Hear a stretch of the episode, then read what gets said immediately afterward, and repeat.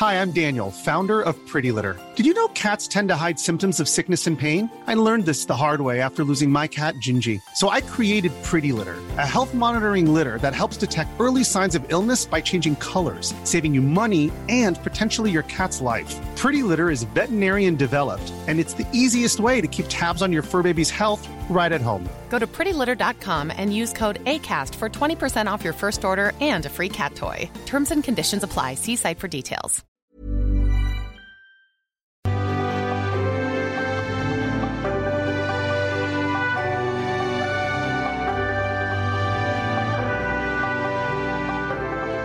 Sergei Viktorovich Lavrov, el rostro de la diplomacia rusa desde hace casi dos décadas, actualmente hombre clave en la invasión a Ucrania, nació un día como hoy 21 de marzo, en 1950. Heredero de la gran escuela soviética, formado en la burocracia, fumador, futbolista y poeta, sintetiza la transición entre la antigua potencia del socialismo real y la Rusia actual gobernada con mano de hierro por Vladimir Putin. Se probó en la guerra de Siria y hoy su labor es tratar de justificar la invasión a Ucrania. De padre georgiano con ascendientes y madre rusa, nació en Moscú y forma parte de lo que se ha llamado la última generación soviética, la que creció convencida de que la Unión Soviética duraría para siempre y se sorprendió cuando ante sus ojos se disolvió casi de un día para otro. En 1972 se graduó en el Instituto Estatal de Relaciones Internacionales de Moscú del Ministerio de Relaciones Exteriores de la URSS. Ese mismo año comenzó su actividad en la diplomacia en la Embajada de Rusia en Sri Lanka. Además de ruso, habla inglés, francés y singalés. En 1981 fue enviado como miembro de la delegación soviética ante la Organización de Naciones Unidas en Nueva York donde permaneció siete años. Volvió a Estados Unidos en 1994 como representante de su país ante la ONU. Tiene el rango de embajador extraordinario y plenipotenciario. Ha sido reconocido con varios premios estatales. En el 2004, Vladimir Putin lo nombró ministro de Asuntos Exteriores de la Federación Rusa. Y no se puede entender la conducta de Lavrov si no se comprende primero la necesidad de Putin de reponer el lugar de Rusia en el concierto global o incluso la idea de restaurar un mundo ruso que unifique y proteja a todos aquellos que forman parte de esa comunidad lingüística y cultural. Lavrov, de carácter tranquilo pero también severo, no forma parte del círculo rojo del presidente. Su estilo está más cerca del funcionario estatal que se subordina a las directivas del jefe que le da un miembro del Club de los Amigos del presidente. No es un político, no es un militante, es más bien un empleado que heredó de la Unión Soviética el imperativo de la defensa de los intereses del país por encima de cualquier otra cosa. Y no, no juega solo, sino que es la voz cantante del equipo dirigente. Durante la crisis ucraniana de Crimea en el 2014, su desempeño fue fundamental para legitimar la anexión de esa península y dejar en claro que Ucrania debía ser el límite de la expansión de la OTAN.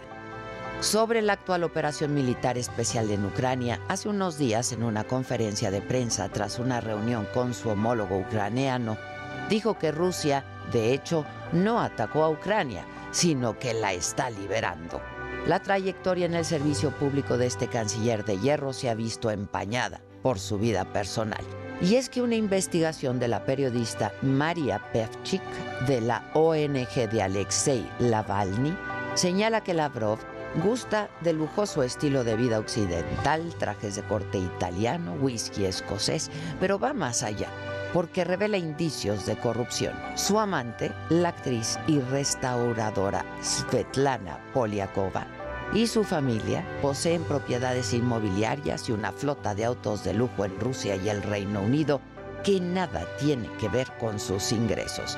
Ella viaja en el avión oficial del ministerio acompañada de su madre, su hija y su sobrina.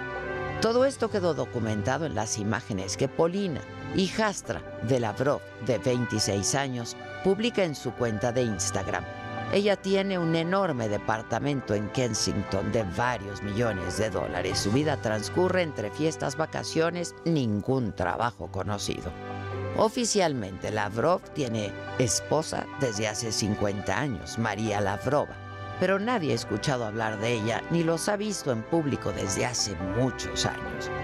De la investigación Yates, sobornos y un amante, lo que esconde el ministro Lavrov, que obtuvo millones de reproducciones en YouTube, la vocera del Ministerio de Exteriores ruso, María Zaharova, solo dijo que se trata de una pseudo-investigación con fines maliciosos alimentada desde el extranjero y que la autoridad de Lavrov es indisputable.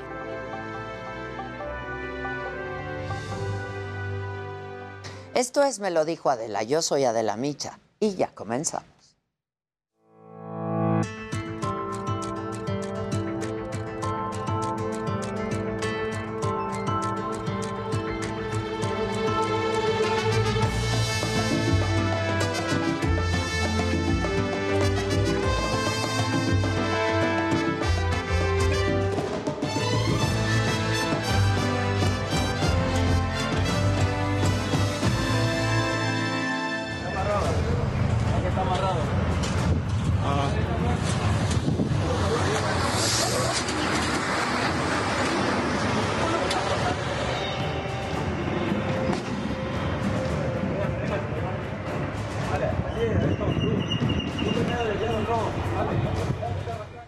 Agentes de migración rescataron hacia cuatro guatemaltecos en la venta Tabasco. Viajaban en un doble fondo de la plataforma de un camión. Tres de los migrantes quedaron a disposición de las autoridades. Un menor de edad permanece bajo tutela del DIF, mientras que el chofer y un acompañante fueron detenidos.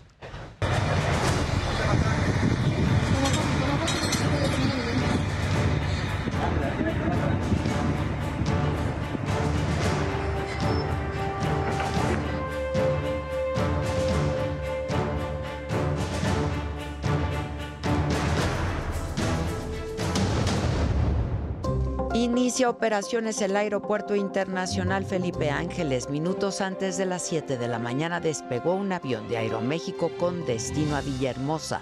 Llevaba 89 pasajeros. El presidente hizo 43 minutos de trayecto de Palacio Nacional al nuevo aeropuerto. Tuvo la reunión de seguridad, luego la mañanera. A pesar de las resistencias de grupos de intereses creados y también de quienes eh, quisieran que nos fuera mal, inclusive que le fuera mal al país. La jefa de gobierno de la ciudad destaca el trabajo del ejército en el nuevo aeropuerto. Dice que las Fuerzas Armadas crearon una obra que cualquier país del mundo quisiera cuando vemos una obra de esta magnitud que hizo el ejército mexicano, una institución que antes, lamentablemente, la ocuparon para la guerra contra el narco. El consejero presidente del INE, Lorenzo Córdoba, rechaza las acusaciones de Morena sobre la difusión de la consulta de revocación de mandato se llevarán a cabo los foros de consulta organizados por el Instituto Nacional Electoral. Al primero de ellos, el viernes 25 de marzo, seguirán dos foros nacionales más. Los grupos criminales que están en Michoacán tomaron represalia contra el presidente municipal de Aguililla, César Valencia, a quien asesinaron el 10 de marzo. Así lo dijo el subsecretario de Seguridad Federal ante la impotencia de un grupo criminal que tuvo que salirse, tomó represalias contra la autoridad municipal porque no tuvo la capacidad de oponerse al ejército. En el día 26 de la guerra, las tropas rusas bombardean un centro comercial de Kiev. Ocho personas murieron. El gobierno de Ucrania rechaza rendirse en Mariupol como se lo pedía el Kremlin.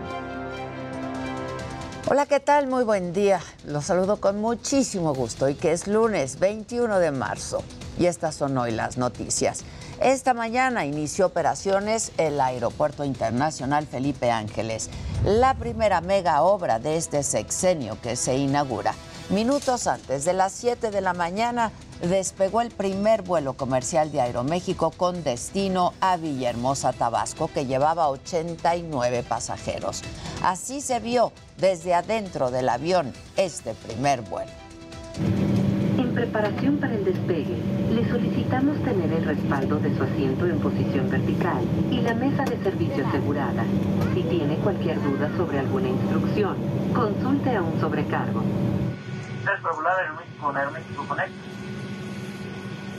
A nombre de la tripulación y todos los que formamos parte del grupo de Aeroméxico, les damos la más cordial bienvenida a este vuelo inaugural desde este nuevo aeropuerto internacional. Y el presidente López Obrador hizo 43 minutos de camino desde Palacio Nacional al aeropuerto Felipe Ángeles. Hoy, día feriado, la verdad es que todos hicimos menos tiempo de lo habitual. Salió del Zócalo de la Ciudad de México a las 5 de la mañana con 9 minutos. Llegó a las 5 con 52 minutos a la terminal. Vamos con mi compañero Gerardo Galicia, justamente al aeropuerto Felipe Ángeles. ¿Cómo estás, Jerry? Buen día. Muy bien, mi querida Adela, excelente mañana. Y sí, justamente tuvimos el tiempo de acompañar al presidente de la República, Andrés Manuel López Obrador, en este recorrido desde Palacio Nacional hasta este, el nuevo Aeropuerto Internacional Felipe Ángeles. Bien lo mencionabas, un viaje cercano a los 40 minutos en tiempo récord, tomando en cuenta que por supuesto estamos en un día, un fin de semana largo y por supuesto hay muy poco tráfico. La ruta que siguió fue Avenida de los Insurgentes, las inmediaciones de la autopista México-Pachuca pagó la, caseta y luego a una velocidad cercana de los 100 kilómetros por hora llegó hasta la desviación a, a este nuevo aeropuerto.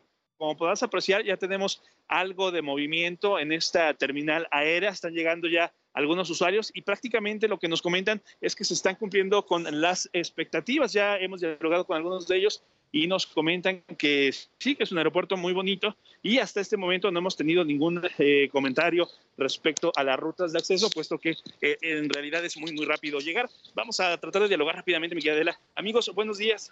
Estoy transmitiendo en vivo para, me lo dijo Adela, ¿qué le parece el nuevo aeropuerto? No, está fantástico. Sí, ¿a dónde va a viajar, señor? A Cancún. ¿A Cancún? Sí. ¿Quién lo acompaña? Mi esposa. ¿A qué hora sale su vuelo? Señor? A las 12 del día. ¿Me regala su nombre? Antonio Monroy. Oiga, ¿le costó trabajo llegar? No, para nada. Todo ¿De, bien. ¿Desde dónde viene? De San Juan Iztayopa, Tláhuac. ¿Cómo qué tiempo habrá hecho desde Tláhuac?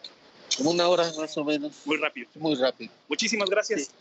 Y bueno, como escuchamos, el problema hasta este momento no ha sido llegar, el, la llegada desde Tláhuac una hora. El fin de semana largo contribuye a que esto se pueda realizar. Este es el acceso principal a la zona número uno. Te... La inauguración oficial será cerca de las 11 de la mañana y esta sería la terminal aérea Felipe Ángeles. Por supuesto, está repleto de personas ya en estos momentos. Hay muchas eh, personas eh, de los invitados y quienes van a participar en esta la inauguración, pero también ya tenemos algunos stands que se están eh, ya habilitando, por supuesto, para el paso de los visitantes y todos los viajeros que lleguen a esta terminal aérea. Por lo pronto, mi querida Adela, es el Oye, pero, pero cuéntame, ¿cómo viste el aeropuerto? Cuéntame. Ah, fíjate, mi querida Adela, que todavía se le están afinando algunos eh, detalles. Tenemos algunas... Eh, algunos módulos para poder recargar los teléfonos celulares. Tenemos algunas, eh, algunos módulos para poder recargar los teléfonos eh, mucho personal de la Lotería Mexicana vendiendo los, los billetes. hay algunas cafeterías que están afinando detalles, todavía están, no están funcionando. Está brindando servicio. No, no, todavía no. hemos ingresado a los baños, están funcionando perfectamente bien y hasta el momento la movilidad es muy, muy buena, pero hay que tomar en cuenta que eh, en realidad son pocos los usuarios del aeropuerto que hay en estos momentos, así que eh, es realmente fácil. Baños temáticos, dijeron esta mañana. Baños temáticos, nos queríamos tomar la foto en estos baños con los luchadores, pero hasta el momento no los hemos encontrado. que vamos a Ah, no tratar los de llegar a estos para poderlos. Sí, también es un atractivo turístico. Muchas personas llegan seguramente a buscar estos eh, baños con las máscaras de los luchadores justo a este aeropuerto, mi querida. Ah, pues vas, ¿no? Lo, lo vamos a intentar y de, de poder hacerlo nos enlazamos de nuevo. Ya estás. Muchas gracias. Gracias.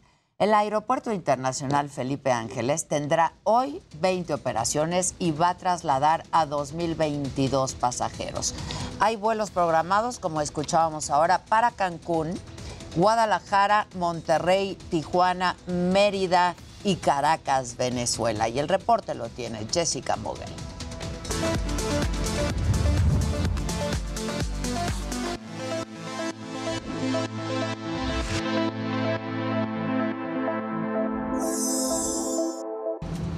Esta tripulación, un placer tenerlos a bordo. Los invito a relajarse y a disfrutar del vuelo por su amable atención. Gracias. No hay fecha que no llegue ni plazo que no se cumpla.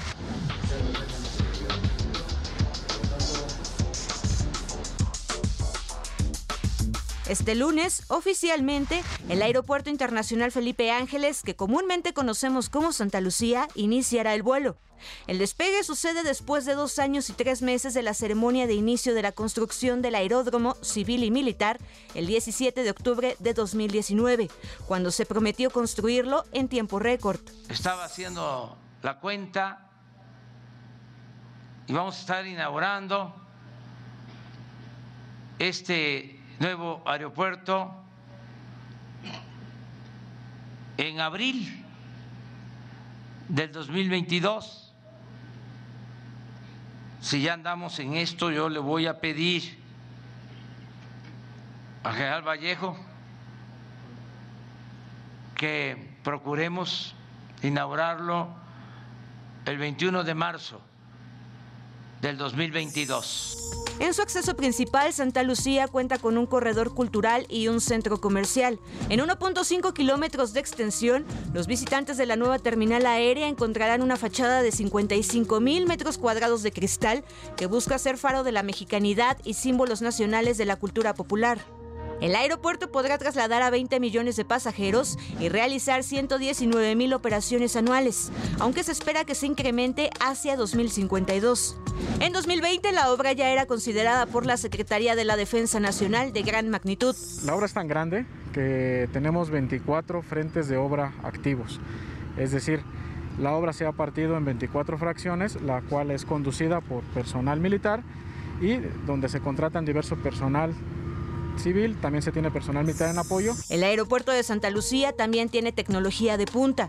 Según la vocería de ingenieros militares de Santa Lucía, el espacio aéreo del Valle de México será el primero del país en utilizar el sistema de navegación basado en el desempeño, conocido como PBN por sus siglas en inglés el cual permitirá que Santa Lucía, la terminal Benito Juárez de la Ciudad de México y la de Toluca puedan funcionar simultáneamente sin que las operaciones de uno obstaculicen a los otros que va a otorgar a la industria aérea una nueva plataforma con lo mejor del equipamiento y tecnologías para atender el creciente mercado doméstico e internacional de pasajeros y carga entre México y de México con el mundo. Solo para que se dé una idea, el Aeropuerto General Felipe Ángeles será cinco veces mayor al Aeropuerto Internacional de la Ciudad de México. Cuenta con un espacio comercial de 26 mil metros cuadrados, mostradores para check-in, espacios para filtros de seguridad, migración y áreas de juegos infantiles.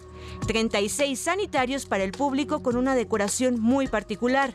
Estará el baño azteca, maya y olmeca, el de la independencia, la revolución y temáticas de la cultura popular como famosos de la lucha libre. Lugares que dieron trabajo durante dos años a algunos como Ivonne. Yo tengo ahora sí que la esperanza de un día ocupar el aeropuerto, de viajar y de poder decirle a mis nietos, no, yo trabajé aquí, porque yo llegué desde los cimientos del hospital militar. Yo cuando lo veo, o sea, siento bien bonito porque paso seguido por ahí y siento bien bonito. Habrá 14 posiciones de contacto que están preparadas para dar servicio a 28 aeronaves y una torre de control. Con las aerolíneas Volaris, Aeroméxico, Viva Aerobús y Conviasa a bordo de los vuelos hacia Guadalajara, Tijuana, Cancún, Monterrey y Caracas en Venezuela. Alrededor del edificio principal se espera que haya un hotel y la intención de convertir el lugar en una ciudad aeroportuaria con restaurantes y corporativos. Para me lo dijo Adela, Jessica Moguel, Heraldo Televisión. Por su parte, la jefa de gobierno de la Ciudad de México, Claudia Sheinbaum, habló ayer del aeropuerto Felipe Ángeles y esto es parte de lo que dijo. Se va a abrir el aeropuerto internacional Felipe Ángeles.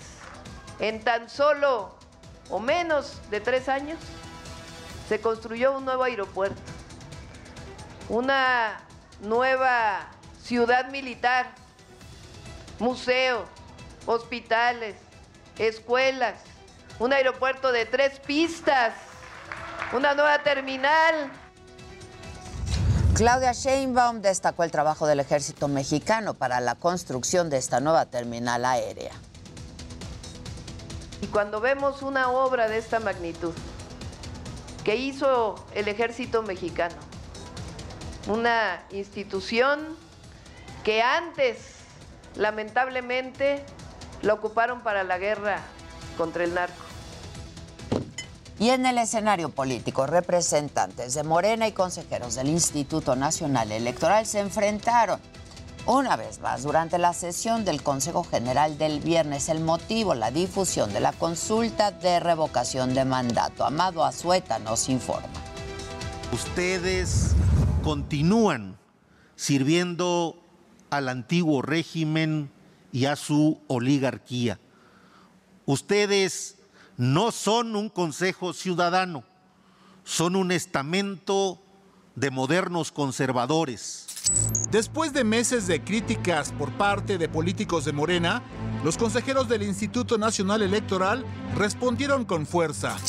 Rechazo puntualmente, una por una, las calumnias e infundios que el representante de Morena. Yo hoy, hoy sí acuso al diputado Yergo de ser un falso demócrata y ahí pongo las evidencias.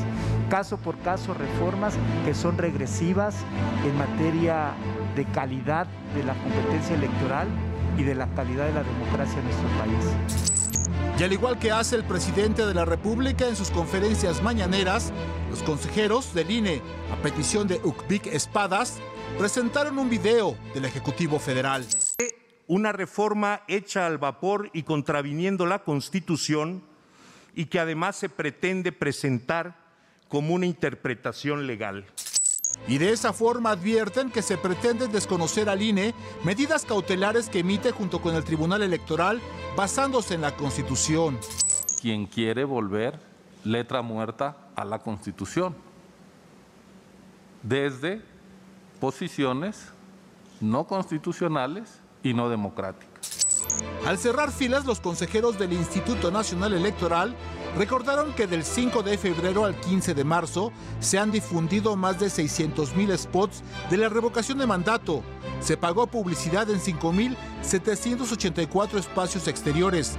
En medios digitales alcanzaron a más de 11 millones de personas, además de otras 24 mil actividades de difusión en radio, televisión e impresos. Entre otras acciones, destacó que se han difundido la ubicación de las casillas. Quienes presuntamente quieren y promueven la revocación de mandato, paradójicamente, como podemos ver aquí, son quienes parecen obsesionados por boicotear el trabajo de organización de este ejercicio, construyendo narrativas falaces y difundiendo, como acabamos de escuchar hace apenas unos minutos, noticias falsas. Mentir es engañar, es una manera más de hacer trampa. La gente está cansada de los tramposos. No descarrilen este proceso porque ahuyentarán a la ciudadanía de las urnas. Algunos consejeros no quitaron el dedo del renglón y pidieron que ante nuevas acusaciones presenten pruebas. ¿En qué actos de fraude electoral se nos ha visto involucrados y por qué no se nos ha sometido a juicio político por ello?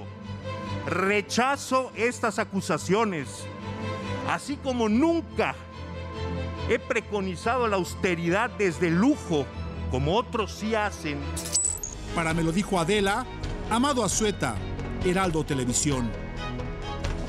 En su mensaje dominical, el consejero presidente del INE, Lorenzo Córdoba, desestimó las críticas de políticos de Morena por la supuesta falta de difusión de la revocación de mandato y dijo que es absolutamente falso que no se esté promoviendo la consulta e invitó a la gente a participar en los foros nacionales. Se llevarán a cabo los foros de consulta organizados por el Instituto Nacional Electoral. Al primero de ellos, el viernes 25 de marzo, seguirán dos foros nacionales más, uno el 31 de marzo y otro más, el último, el 3 de abril. Senadores del PAN, PRI, PRD y del Grupo Plural van a presentar una acción de inconstitucionalidad ante la Suprema Corte en contra del decreto para promover la revocación. Aseguraron que el texto fue realizado con prisas, por lo que contiene errores graves y se malinterpreta la ley. Y este fin de semana el presidente no se bajó de su camioneta para atender a la gente en el municipio de Matías Romero, en Oaxaca. Dijo que buscaba evitar una sanción del INE por la veda de la consulta de revocación de mandato. Así lo dijo. no puedo eh, bajarme porque hay una veda y este, no quiero que me vayan a cepillar. Lo de, lo de el INE, pero nada más decirles que se va a quedar ahora aquí Nancy Ricardo Aldana, nuevo secretario general del Sindicato de Trabajadores Petroleros, aseguró que ya no mantiene relaciones ni vínculos con el ex líder petrolero Carlos Romero de Champs. Incluso utilizó la figura de la pérdida de una mano para deslindarse. Me otra mano, ¿Cómo? Me cayó uno y me creció otro. ¿Tiene relación con él todavía? No, no tengo relación. Y en otros temas, Ricardo Mejía, subsecretario de Seguridad Federal, participó en el segundo encuentro del plan de apoyo a Michoacán, donde aseguró que grupos criminales, al verse rebasados por la presencia del ejército mexicano, tomaron represalias contra el presidente municipal de Aguililla, César Valencia, quien fue asesinado el pasado 10 de marzo. Ante la impotencia de un grupo criminal, que tuvo que salirse, tomó represalias contra la autoridad municipal porque no tuvo la capacidad de oponerse al ejército y quisieron tener esta represalia, pero ya se está actuando y tenemos confianza que próximamente se judicializará estas acciones y se podrá retener a los responsables que ya están identificados junto con la Fiscalía del Estado. Y en este evento, el secretario de Gobernación, Adán Augusto López, dijo que para el gobierno federal es una obligación restablecer la paz y la tranquilidad en Michoacán. Se sumó además a la exigencia de justicia. Esa es la instrucción del presidente de todos los mexicanos, que estemos día y noche pendientes de Michoacán, que estemos junto a ustedes, junto al gobierno, junto a las autoridades, haciendo todo para que se normalice la vida pública en este hermoso estado. Y a su vez, el gobernador de Michoacán, Alfredo Ramírez Bedoy, habló de seguridad y dijo que existen dos elementos fundamentales para lograrla. Uno, la coordinación y dos, comprender que es responsabilidad de todos. Lo dijo así es comprender que es responsabilidad de todas y de todos, en unidad, en fraternidad. No lo puede todo el gobernador, esos tiempos ya pasaron, no existen. Por ello tenemos que todos los días estrecharnos la mano, coordinarnos y trabajar por el bien común que es la seguridad de todas y todos los michoacanos. La Unión Europea lamentó el asesinato del periodista Armando Linares, ocurrido el 15 de marzo en Zitácuaro, Michoacán. Aseguró que el crimen demuestra una vez más el preocupante grado de violencia e intimidación que sufren los periodistas en México. Reiteró además el llamado a las autoridades estatales y federales para que desplieguen todos los esfuerzos posibles para proteger a los periodistas. Y en Nuevo León, ahí la Fiscalía de Justicia del Estado realizó dos cateos en propiedades del exgobernador Jaime Rodríguez, el Bronco, detenido por delitos electorales. En las acciones fueron asegurados más de 2 millones de pesos, dos cajas fuertes y dos armas.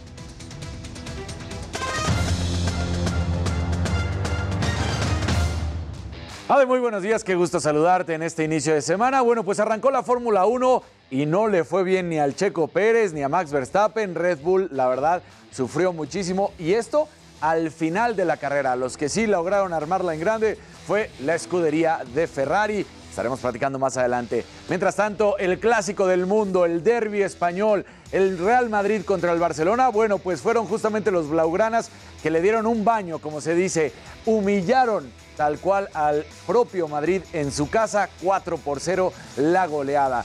Y bueno, decía Nade que esto ya no iba a pasar, que ya se iba a evitar, y etc, y etc, y etc. Pues resulta que en el clásico de Jalisco, pelea entre Chivas y Atlas, los elementos de seguridad tuvieron que sacar a varios aficionados, se armó ahora sí que la gresca en las gradas, la situación que dicen que ya no va a pasar, para que vean que sí sucede, y todavía está muy complicado y estamos lejos de terminar con estos eventos. Ahora vamos a ver gadgets con mi querido Luis Keike.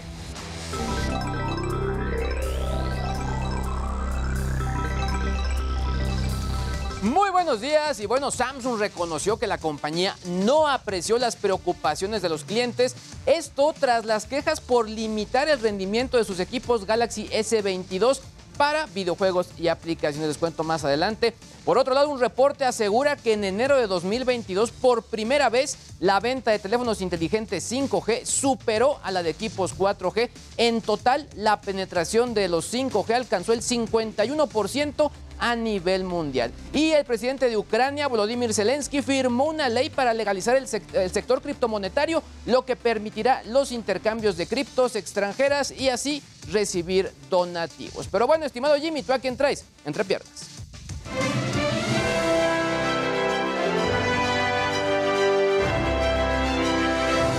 Muy buenos días, gente querida. Feliz lunes. Bueno, hoy estaremos hablando de lo que sucedió este fin de semana con los conciertos que Ricky Martin tenía programados para llevar a cabo en Querétaro y Zacatecas. El primero fue cancelado por falta de elementos de seguridad, mientras que el segundo tuvo que cancelarse, pues supuestamente ni el mismo gobierno de Zacatecas sabía que se llevaría a cabo. Aquí lo estaremos comentando. Y bueno, además, el día de ayer, el reggaetonero puertorriqueño Daddy Yankee anunció el fin de su carrera artística. Lo hizo a través de sus redes sociales, un video bastante largo en el que, bueno, anuncia además una gira de despedida y un nuevo disco titulado Legendary. Su última gira se va a llamar La Última Vuelta y cerrará en la Ciudad de México en diciembre de este año. Y bueno, más tarde estarán aquí en el estudio Rubén Branco y Rafa Massa, que bueno, vienen a contarnos de su participación en la obra Detectives y Ladrones. Mi querida Ade, buenos días, regreso contigo.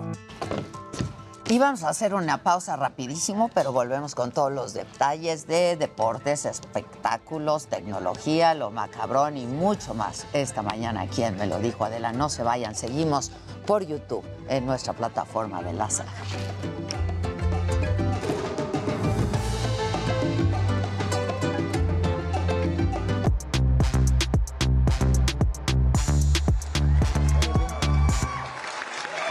Buenos días a Buenos todos. días. Hoy sí no los saludé. Bueno, sí dije buenos días llegando. claro. Sí. Pero no platicamos porque Exacto. tuve que ir a grabar y así. Las Maca- obligaciones diarias. Exacto. ¿Cómo estás, Maquita? Muy bien. Qué bueno, mamá. Los extraño mucho.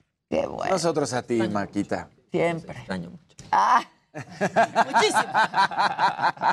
Bueno, Adela sí, a ustedes también, compañeros, pero. Un poquito, ¿no? O sea, pero menos. Pero menos. Claro. ¿Me explican qué pasa con Oye. un verde? Un verdecito, nada. Si es de dólares, Luis se apuntó. Dijo, verde de dólar, yo bailo. Pero ya me la han cambiado. No, ah, no, disculpen, disculpen. No es una aportación, es que Sandrita Nazar es miembro desde Ah. hace 21 meses. Es Eres un lo aniversario. máximo, Sandrita. Miembro Gracias. Sandra, te agradecemos. Dice, la señora de la casa siempre deslumbrante. Jimmy, Luis G.I.G., Maca y Casarín son mi compañía todas las mañanas. Saludos a Susan y a Gisela. Saludos. Eso es besitos, Besos, Sandrita. Eso Besos a Sandrita Nazar. Bueno, pues venga. Lo macabrón. Venga. El primero que es para reír. Echa.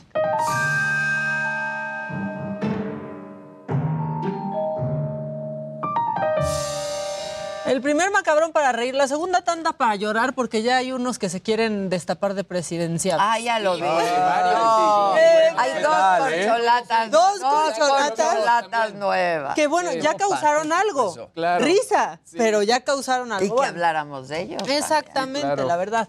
Vamos con esto porque es lunes de puente y así están los que trabajan en lunes de puente. Los que Nosotros trabajamos. no, porque sí estamos felices de estar acá. Pero Au. Au. lunes de puente trabajando. ¿Cómo se No, siente? no. Ay, pobrecita. Pon la frente, pon la frente, pon la frente. Es y un nerf, algo así que son. Sí, era. Sí, obviamente, es un dardito de Igual, plástico. Pobrecita. sí. Así está, trabajando el lunes. Y bueno, este es un final inesperado y no porquería. Se hizo viral ayer y creo que esta pieza se tiene que llamar Inocente, pobre amigo. Por favor, ves. Es su novia. No te esperas, no te esperas.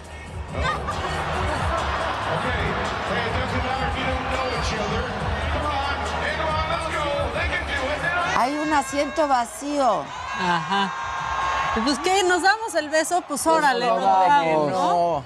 Es la famosa Kiss Cam. Exactamente. Y luego Espérate, viene lo bueno. espérate. llegó la esposa. Hay mucho versito ahí. ¡Oh! Ya llegó el asiento vacío. Congrats, you're the winner. No. bueno, estuvo chistoso. ¿Y qué tal los otros sentados?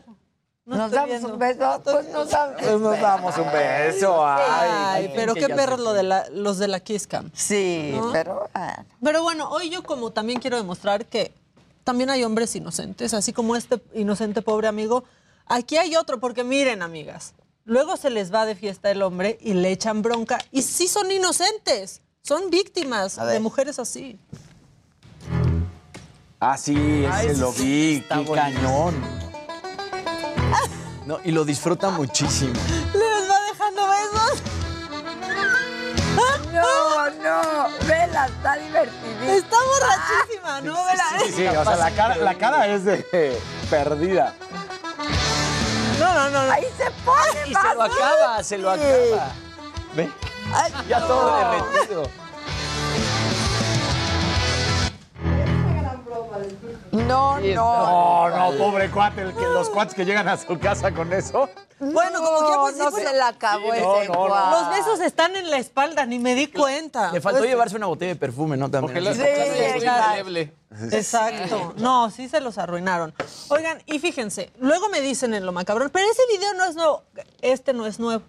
De hecho, pasó hace muchos años, pero se está haciendo viral ahora y creo que retrata una época de la que hemos estado hablando, una época lamentable, este, pues del show business. Este video se hizo viral y vean cómo flans enfrentaron a este conductor. Beso.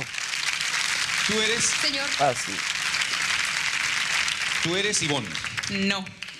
Tú eres Ilse. Claro, no, sí. Y tú eres. Mimi.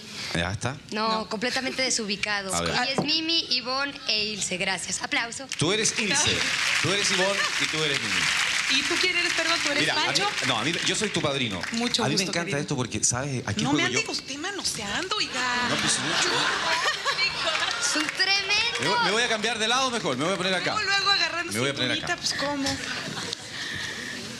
No abuses porque está chiquita. ¿eh? ¿Puedo poner no la mano abuses. Mientras sea en el hombro y no en la cintura. ¿Ah? ¿Cómo dijiste? Mientras sea en el hombro y no en la cintura. Bueno, aquí, aquí me queda así, ¿no? Pelado, no se burle. Pelado. ¿Por qué pelado, no? No, hombre. ¿Qué, qué significa pelado? Pelado significa mal hombre. Grosero. Ay, ay, Embustero. tanto. Cruel. Mal amigo. Sí. Pero está sudando, está ¿Y ustedes sudando, querían que yo fuera el padrino de ustedes o no? Aire. Yo insisto en que seas el padrino. Yo me he portado bien, ¿verdad? Me parece que Ivonne es la única que se ha portado bien. Híjole. ¿Qué tal? Es un conductor chileno. ¡Bravo! Se llama César Antonio Solís. Bien, las. Un pelado, pero ¿qué tal me mide? Pero no, me andes agarrando la cintura. Claro. Claro. Bien. Solo para que vean que no solo, no solo fueron transgresoras con su fleco. Las flans. También en ponerle límites a los hombres. Y después de eso todavía las critica por traer ropa holgada, ¿no? Así como, ¿por qué no Sí, traes sí, sí, ropa un más pelado. pegadita? ¿Por qué ¿les traes esa dijo? ropa holgada? Sí les dice. Eso fue en 1986. ¿Y se hizo viral ahorita? Y se hizo viral ahorita con todo lo que está sucediendo de Bien, Sasha, de Luis de Llano. ¿no? Y entonces se hizo viral, pues, este cachito del video. Muy pues, bien. Le ponen un alto a este que no queremos padrinos así, ni hombres así. Claro. No, pues claro Muy que no. bien. Bien, muy bien. Ahí claro. está que las hacía sentir incómodas. Sí. Nada más nadie Sí. decía, no me toques. ¿Y cómo le dice Ilse? Pelado. Sí. Grosero, mal hombre. Mal hombre. Muy bien las flans. Eh, ellas, ellas lo hacen ver como que más. Este, porque a Ay, mí me- chistoso, más la, ajá, ¿no? Más porque- relajado, pero pues no me Pero era una época donde quizás, o sea, a otra la agarraban de la Sí, cintura y claro. no decía nada, porque no se veía y O es que estaba ellos, lo hacen además con mucha categoría, porque lo hacen ver muy light, ellas. O sea, le están poniendo vez, un alto, pero lo hacen Desde ver el light. privilegio Ajá. de ya, No, de ya ser en alguien. vivo. Sí, es que exacto, cuando le dice Mimi, no, no sudes, ¿eh? No sudes, no sudes. Porque, o sea, obviamente es- tienes la presión de la cámara, estás en vivo, el Claro. público, había que manejarlo de la manera más elegante Lo hicieron muy bien. Bravo a las flans. Adelantadas a su época. Bravo en todo. Bien ahí, bien, ahí. Está macabrón padre, ¿no? Muy, muy. padre. Quiero a las flans.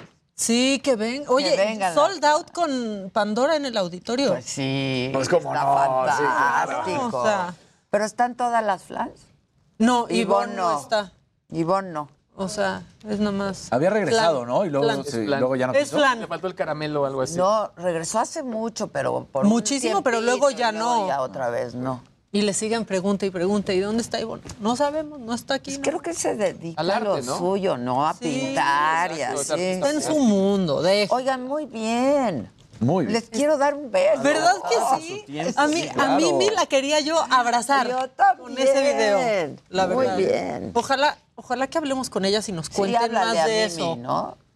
Porque estaría, ¿Me, escucha- estaría ¿Me escuchas? La Gisela, ¿me oyes? ¿O ¿Me sientes? Venga. Seguro, sí, ya está marcando. ¿Quieren uno más o ya no? Viene, venga. Este hombre eh, lo rescataron de Ucrania, fíjate. Solo que Ucrania sea un bar, porque si no, no entendemos. Por favor, échalo.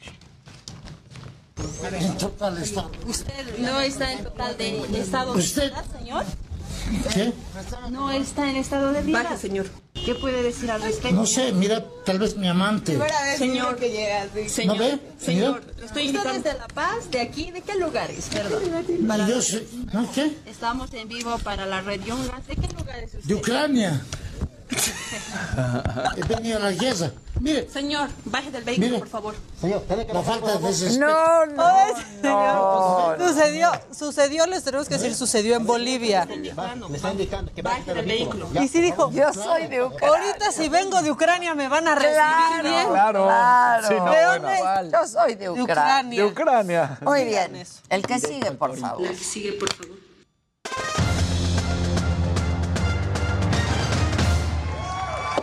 ¿Cómo estás, Jimmy? Buenos días, Ade, mi preciosa, querido lindísima. Hoy que vienes además de Animal Print. Animal Print. ¿Qué tal, eh? Mira. Tan padres, ¿no? Sí, cómo no, de que A no, tus órdenes, no. mi No casa. me quedan. A Jimmy sí, pero no. Al Jimmy fue que sí. Al Jimmy a fue sí que A sí. ti te quedarían, te suben a las ¿No rodillas. te acuerdas que sí le dio un jumpsuit? Que sí le quedó. Ah, quedó. sí, Ah, Te mandé hasta foto. este, ¿no? Oversize. Oversize. Esos jeans le quedan a Jimmy y tú hazme ¿Qué caso. talla eres, Jimmy, de 30. jeans? No, no le quedan. Mira su bracito. Pero Mira no le ese- quedan. No, pero no Ay, le queda. la pierna debe ser igual, ¿no? ¿Te quedan los de Carlos? Los de, sí me quedó, me ¿ves que me trajiste unos sacos? Me quedaron, me quedaron bien. Ah, yo me imagino que cintura de ser igual que Carlos. Sí, Carlos es 30, 30. porque él también es muy Sí, delgado. Carlos es 30. A ver, critica esa talla ahora, Dani. No dije que estuviera A ver, mal. A ver, critica, Critica critica. la talla. Al contrario. Su bracito, Pues está muy dice flaquito. Casarín. Muy flaquito, Carlos. sí, claro que está muy flaquito, pero pues eso no tiene nada de malo. No. No, Ah, ya Pero ves. ve qué fuerte Mejor está. estar delgado, Casarín. Bueno, Más masaje. que cada quien esté bien, hombre, como Todos están guapitos. Todas sus, todas sus formas, todos sus sabores, todos sus Aquí hay de todo. Aquí de Viene, todo. Viene. Oye, pues, Venga. ahí está. Oye, pues resulta que regresó la Fórmula 1 y todo el mundo estaba esperando que se diera pues la victoria, por ejemplo, o del Checo Pérez o de Max Verstappen, porque creo que aquí en México, sobre todo, hay un gran fan base ahorita sobre Red Bull, ¿no? Porque pues ahí está el Checo y todo lo que hemos visto en el Drive to Survive de Netflix. Bueno, pues resulta que fue una gran pelea entre Ferrari y Red Bull durante toda la carrera. Leclerc, el francés, estuvo dominando, atrás venía Verstappen, luego venía Carlos Sainz y luego venía el Checo Pérez. Y resulta que los Red Bull, a dos vueltas de terminar, primero sale eh, Max Verstappen, él sí se alcanza, y el Checo Pérez, que muchos dicen, ah, se le fue el coche. No, se bloqueó por el motor, una falla, y se trompea. Y entonces queda fuera del podio, iba a quedar en la tercera posición. Ferrari hace el 1-2 y luego viene Mercedes. Entonces, pues empezar a ver, porque en esta campaña y mañana, si te parece, vamos a hacer un análisis de todos los cambios que se hicieron en los coches, porque los coches son ahora completamente diferentes, más pesado, llantas más grandes, muchas cosas que pues sí tienen que ver en la razón y por qué ahorita Ferrari, pues digamos, fue mejor y se ganó. Y nada más, el otro día te acuerdas que habíamos platicado que no había sido tan buena la serie de Netflix y muchos dijeron, no es cierto. Bueno, pues el mismo Checo Pérez salió a decir en su Twitter que ah, se pudo haber aprovechado para hacer una gran temporada número 4 y que dejó mucho que desear. Es esta temporada Ay, Checo 4. ahí sí quería salir. El mismo Checo salió a decir, la verdad es que se pudo haber hecho mejor y no fue así. Por cierto, que el papá del Checo quiere ser presidente. Además, ¿qué tal, eh? Ahora sí, echen risas No, no, grabadas. bueno. Se destapó y quedó la corchola. Pues si pone al Checo enfrente, seguro, ya ves, ¿te acuerdas de lo del Gran Premio? Sí, fue como de, no, no, no. ¿Y se acuerdan hace poquito en la playa con unas chavas en bikini? Y vengan a la playa. Vénganse. Oigan, bueno, pues también se jugó el clásico del mundo, como ya es conocido realmente, el derby de España, el Real Madrid contra el Barcelona. Sí captura los ojos de todas partes, de todos los aficionados del fútbol.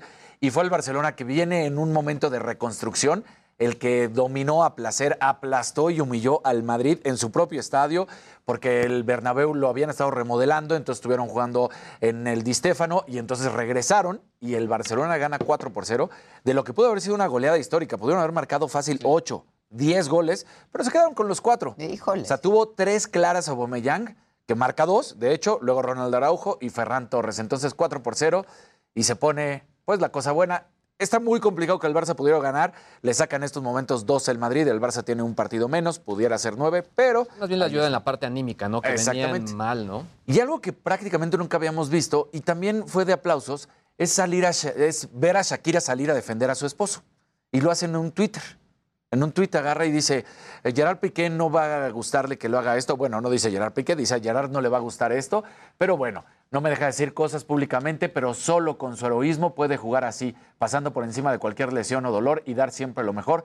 No es porque sea mi marido, pero es el mejor central del mundo, he dicho. Y en la imagen, un poquito más abajo, se ve que está haciendo el 4, del 4 por 0. Bien, porque ahí está Shakira, que luego dicen que Oigan, Shakira, qué bien se ven. sí, Shakira se ve guapísima. Está muy delgada, ¿no? Se ve súper. Bueno, Shakira. eh. Sí, sí, sí. sí. Yo siento que se ¿Cómo baila? Gloria ¿Cómo Trevi y ella. Como canta. A mí me gusta más la Shakira del principio, sus canciones, que la Shakira de después, digamos. Sea, la, la- Tiene un rato, ¿no? De, ¿qué, Sí, ya tiene. ¿Qué fue lo último que sacó Shakira? quién sabe. No, sa- sacó canción hace poco y sacó... Jimmy al departamento de espectáculos. Exactamente. Se le Ahí, solicita. ¿viste? Ahí- ahí- ahí está el pase, ahí está el pase. Ahí está el pase. Ahí está el pase, ahí está el pase. El que sigue, por favor. La que sigue, por favor. Bien. Pero a mí me gustaban más las de pies descalzos y eso.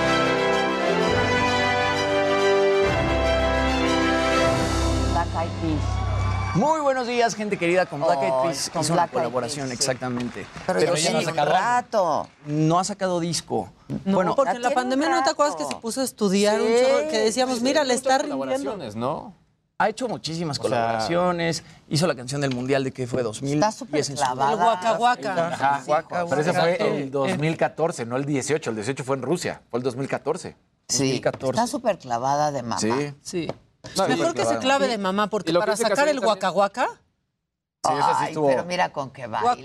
Pero bueno, sí jaló muchísimo. A mí no me gustaba, claro. pero sí jaló muchísimo Y abajo. con qué baile. No, y ahí trae unos patrocinadores. No, una maravilla. Ay, pensé que ibas a decir Bueno, otra pues se nos acaba el... les va. Bueno, lo que pasó con Ricky Martin este fin de semana, pues tuvo lamentable. Justamente la doctora me decía Luis que se iba a lanzar al concierto en el hípico de Juriquilla.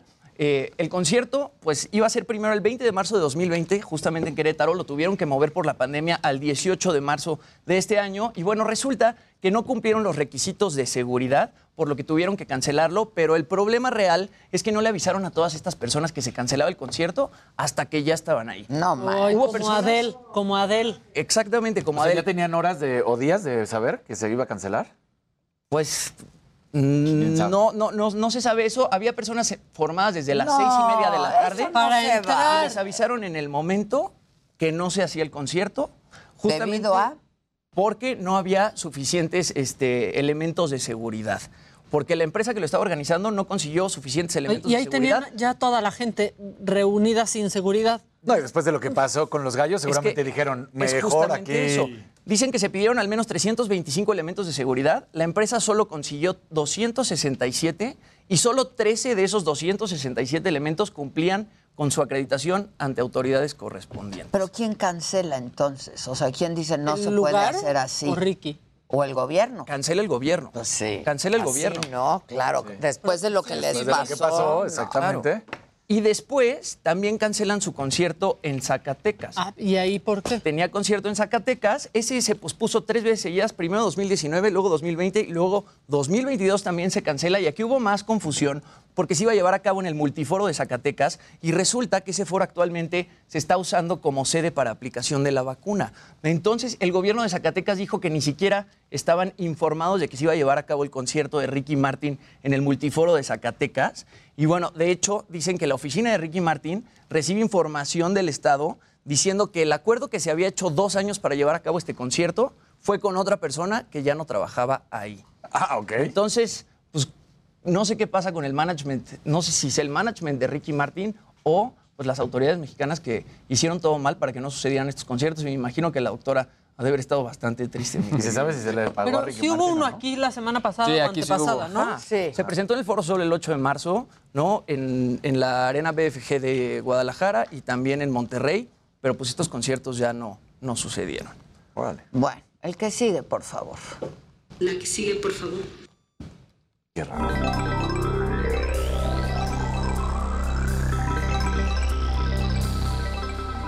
Gente bonita, muy buenos días. Es lunes y aquí estamos. Permítenos aplaudir. Exacto. Aquí estamos, presentes. Y ya entró la primavera. Ya entró la primavera. Y las jacarandas están preciosas. Más calor ya. La verdad que sí. Aunque ha llovido en las tardes. Sí, ha llovido Sí. todas las tardes. Pero tenemos nuevo aeropuerto. Pues sí, claro. Bueno, pero se acuerdan que el, El año equinoccio, sí fue el pasado. ¿no? Que El las natalicio. lluvias El no llegaban y era. ¿Te acuerdas? agosto. Sí, sí, sí. no. sí. A ver, no, pero- ahorita está, ha estado lloviendo todas las tardes. Sí, o sea, la la temporada de lluvias adelantada, o no sé Sí. si todavía viene pegada al año pasado, pero en fin. A ver, la- ya habíamos platicado de la gente de Samsung que habían tenido bastantes eh, pues, quejas de sus usuarios porque sus equipos S22 limitaban la potencia del equipo. Digamos que si fuera el motor, no podían alcanzar los caballos de fuerza que este motor prometía. E incluso en algún punto se les eh, achacó el tema de eh, eh, publicidad engañosa. Pues bueno, ya salió el director general de la compañía eh, en la parte de móviles y dijo, sí, no lo comunicamos bien, viene Ay. una actualización de software y van a venir ya los cambios donde va a poder trabajar el equipo como tiene. O sea, lo hicieron realmente como marca el libro, como lo tenían que hacer, sale la cara, da las razones, perfecto, y dice, viene una actualización donde no van a tener ningún problema. Y pues la verdad es que aquí sí, pues copiaron perfectamente como lo ha trabajado, incluso lo trabajó Apple en su momento, donde el mismo Steve Jobs pese a ser Steve Jobs, salía y decía, pues sí, la regamos y tiene- les vamos va a regalar nuevo. un bumper para que no pase nada, ¿no? Aquí en este caso es exactamente lo mismo y tan, tan, tan, tan, van a vender lo que quieran, la verdad. O sea, llevan varios años siendo los números uno. Y Sí, está, impresionante. El por- teléfono. el teléfono está impresionante también, eh, por ejemplo, lo que han vendido en todas las gamas, que llegan otras compañías, les quieren hacer mella y no lo logran. En las más bajas, ¿no? En las la más bajas, en baja. Es que eso Ah, tiene sobre todo. Samsung, ¿no? Tiene desde el celular, digamos, más chafita hasta, Hasta el el Super más Pro. Yo me acuerdo Todos son el buenísimos. primer Y la teléfono cámara, Samsung ¿no? que me Claro, dieron. Y me acuerdo que en ese momento con en mi editor en turno que se llama Carlos, que se llama Carlos Pedrosa, lo vimos y decíamos, ¿cómo lo ves? Y, y decíamos, pues se ve muy de Corea en este momento. Y ahora, ¿cómo No, cambia el concepto? ve No, y el sistema operativo, la verdad es que es una- es una joya, A ver ¿eh? qué bonitos. Ahora, lo que sí ¿Qué viene las muy fotos de interesante. Samsung al principio? No, El ah, no, pero ¿y las de ahorita? Sí, o sea, no, o sea, como que van compitiendo entre Apple y, bueno, entre el iPhone y Samsung, ¿no? Pero Sí. Samsung para mí es la mejor No, cámara. lo hace muy, muy bien. una cosa- Ahora, ya mencionaron que es la primera vez desde que sale la red 5G que los equipos de esta tecnología venden más que los 4G. 51%, es un 1 porcentual, pero la verdad es que viene muy fuerte, sobre todo porque hablan que México va a ser un factor muy importante para la adopción de teléfonos. Y por ejemplo, este equipo que traigo acá, cámara de 50 megapíxeles, ya es un equipo 5G, es de una compañía hermana de Xiaomi que se llama Poco. Este equipo ya en promedio está en 5 mil pesos. Y tal cual ya puedes entrar con pues, este tipo de tecnología sin ningún problema. Entonces, todas las marcas asiáticas van a ser el número para que al final esta tecnología se adapte. Hay mucha gente que me ha dicho, oye, ¿conviene, no conviene? Yo lo que, lo que he visto es y recomiendo, sí, sí conviene. Oye, Hay que ¿ya han dicho entrarle. algo de que las otras telefonías si van a tener ya 5G? Porque ahorita solo es Telcel, ¿no? Es solamente Telcel y obviamente pues tienen el tema de la red compartida y Telcel en su momento está obligado a compartir, pero lo que es un hecho es que en este momento... El 5G compartido no. No, solamente él- ellos lo van a tener y bueno, vendrá AT&T, pero yo creo que le falta mínimo un año. Bueno, pues vamos a hacer una pausa, pero regresan los muchachos en un rato más y vamos a tener todo el reporte de la inauguración del Aeropuerto Internacional Felipe Ángeles el día de hoy, 21 de marzo, como se prometió, ¿eh? Exacto. Digo, no hay las vialidades, no hay muchos vuelos, no, pero de que se inauguró, se inauguró. Ahora sí me pareció muy... eh, todos en el avión aplaudiendo. Ay, sí. Le guardaron un tuit a Jorge Berry. Sí, Jorquito, te mando besos desde aquí. Y el presidente saludó con mucho cariño a Jorge. Sí, Berry dijo mi amigo. Jorge Berry. Sí, no sí, con sí. tanto cariño a Chumel. No, a Chumel no, pero se rió y dijo, pues con, con humor. Que haga ¿no? reír a alguien, Con está humor. bien. Sí, sí, sí. Hacemos una pausa y volvemos.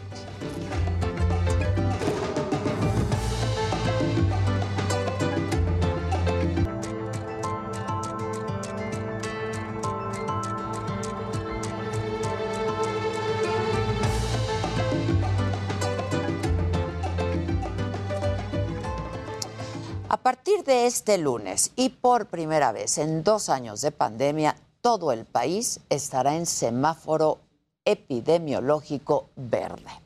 Sin embargo, eso no significa que la emergencia sanitaria ya terminó. En México y el mundo hay una serie de factores que nos obligan a no bajar la guardia.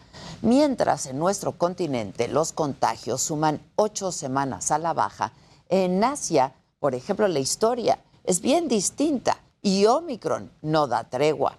En China, la última semana los contagios crecieron, después de haber bajado, crecieron casi 13% y el país registró sus primeras muertes por COVID-19 en más de un año. Al respecto, esto dijo el director de la Organización Mundial de la Salud, Tedros Adhanom. After several weeks of declines, reported cases of COVID 19 are once again increasing globally, especially in parts of Asia. These increases are occurring despite reductions in testing in some countries, which means the cases we're seeing are just the tip of the iceberg. Como sabemos, el virus no conoce fronteras, por lo que acatar las medidas sanitarias y la aplicación de vacunas es esencial para afrontar esta que ya es nuestra nueva normalidad. Y respecto al tema de la vacunación, la Organización Panamericana de la Salud hizo un llamado especial sobre la situación en México. Así lo dijo el directivo de la Organización Panamericana. Chiapas, Guerrero y Oaxaca, eh, las coberturas son las más bajas del nivel federal y se requiere continuar destacando los beneficios de la vacuna para proteger esas poblaciones contra enfermedad grave y la hospitalización y eh, poblaciones particularmente eh, vulnerables como poblaciones indígenas.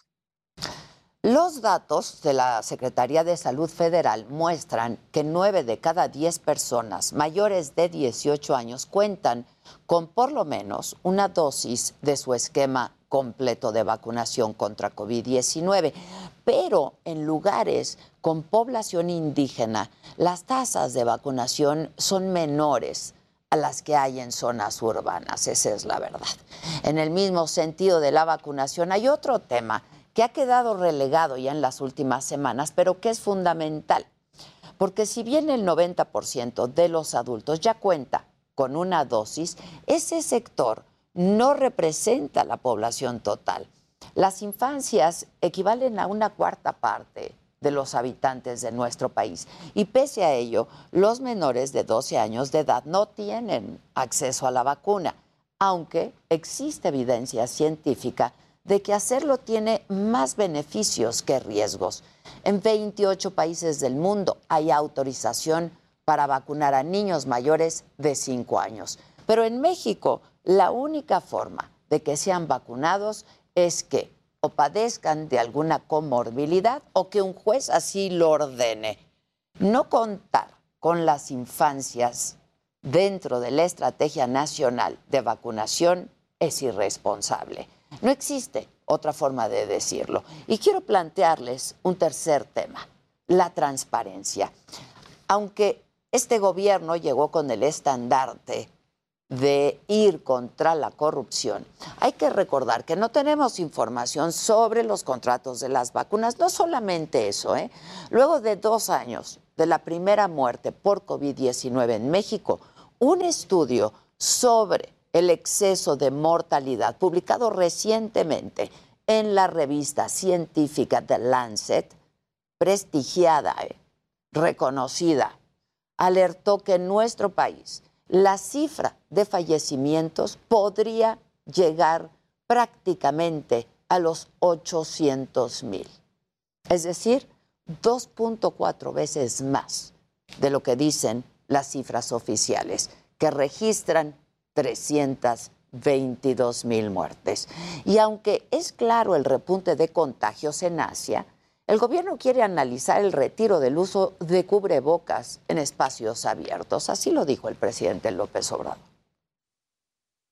Ya en otros países están suspendiendo lo de el uso del cubrebocas para ciertos eventos, eh, no en todos lados, pero sí es un buen tema el que pueda Hugo darnos su opinión sobre este asunto.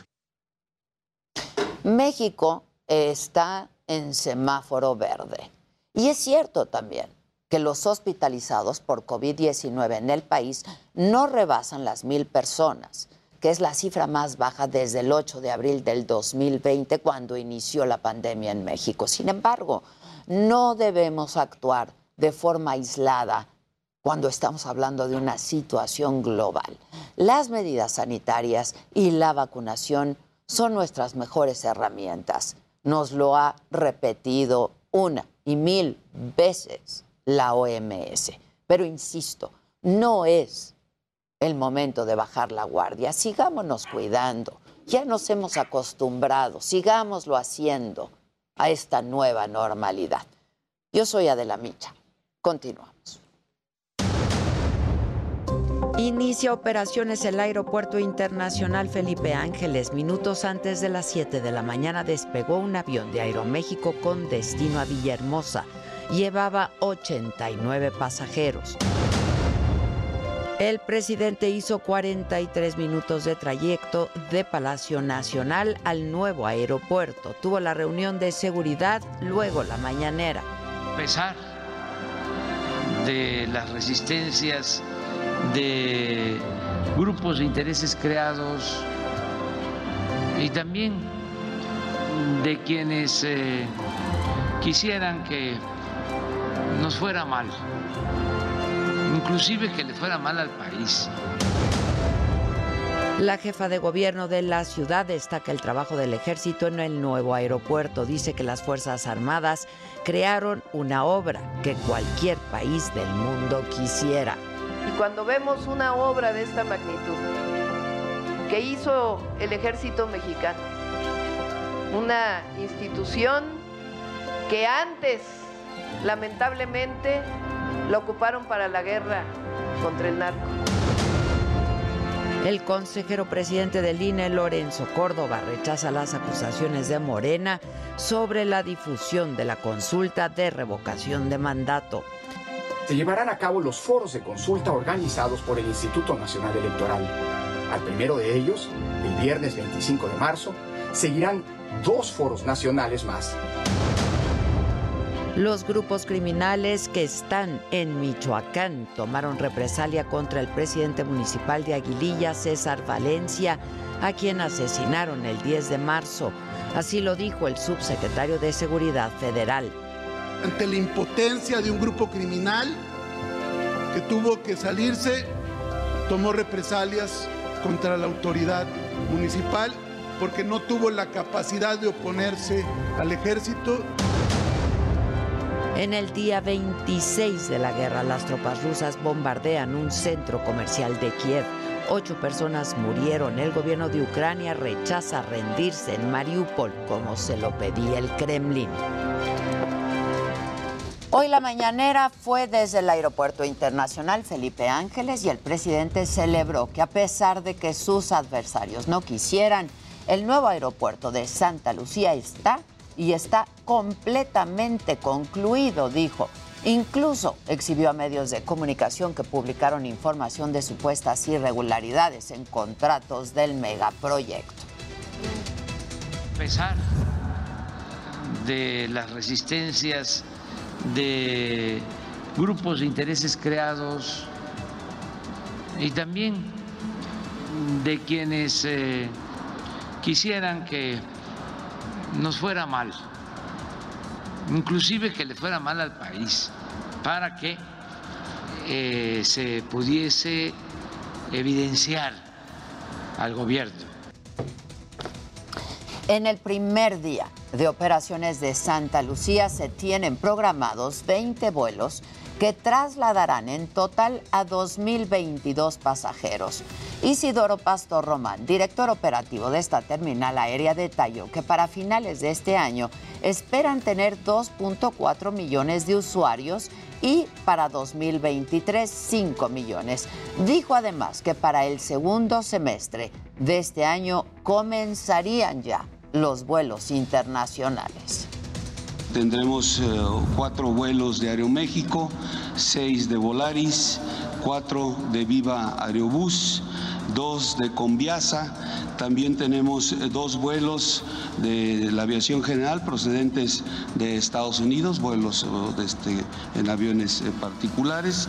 También dos operaciones de, carga ya también están eh, disponibles en el área de, de la base de helicópteros, seis helicópteros que van a prestar el servicio de taxi aéreo aquí en la, en la instalación. Además, el director operativo de este nuevo aeropuerto, Felipe Ángeles, dijo que están trabajando para que en el segundo semestre de este año existan 30 rutas aéreas. En las siguientes semanas estaremos trabajando para que esas rutas se vayan ampliando. Consideramos que para el segundo semestre de este año vamos a tener 30 rutas a diferentes ciudades de la República. Bueno, en otros temas y sobre los ciudadanos ucranianos en la frontera de México con Estados Unidos, el canciller Ebrard detalló el número de solicitantes de asilo y aseguró que ninguno fue rechazado. Ellos tienen un registro total de aproximadamente 1.300, que con diferentes estatus están o en México o ya cruzaron a Estados Unidos. Esto incluye refugio y solicitud de asilo que se les ha concedido. No, no tenemos noticia de ningún rechazado. Además, el canciller Ebrard dio a conocer que aún siguen mexicanos atrapados en Ucrania en medio de los bombardeos rusos y aseguró que no han podido rescatarlos debido a los riesgos que hay en las zonas de conflicto.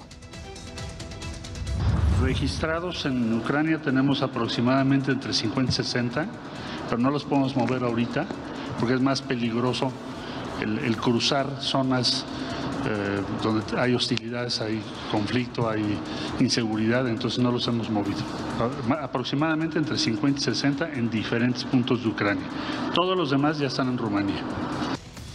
Bueno, vamos ahora con mi compañero Misael Zavala. Él nos tiene más información de la mañanera. ¿Cómo estás, Misael? Buenos días.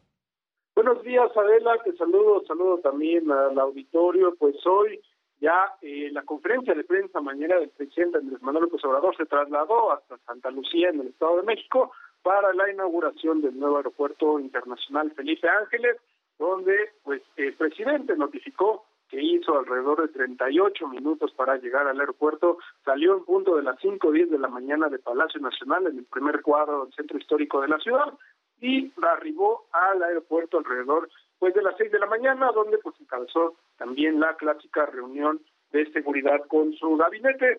También se informó ya de la que despegó el primer vuelo comercial de este nuevo aeropuerto en punto de las 6.30 de la mañana. Fue un vuelo eh, de la línea comercial Aeroméxico, voló hacia Villahermosa, Tabasco, y será esta ruta habitual que tenga esta, eh, esta aerolínea. También se informó que hoy, el día de hoy, habrá 20 operaciones y se calcula que concluye toda la jornada alrededor de las 19.20 horas. El número de pasajeros que se estarían pues trasladando eh, diariamente son aproximadamente unos 2.000 pasajeros. Al año se estaría calculando unos 2.5 millones de pasajeros en este nuevo aeropuerto y para el próximo 2023 se calcula que sea unos 5 millones eh, pues de pasajeros los que se, estén trasladando en estas eh, pues en estas instalaciones nuevas del aeropuerto. Sin embargo, Adela pues se inaugura sin algunas conexiones concluidas eh, tanto de eh, pues transporte público como de eh, autopistas y carreteras.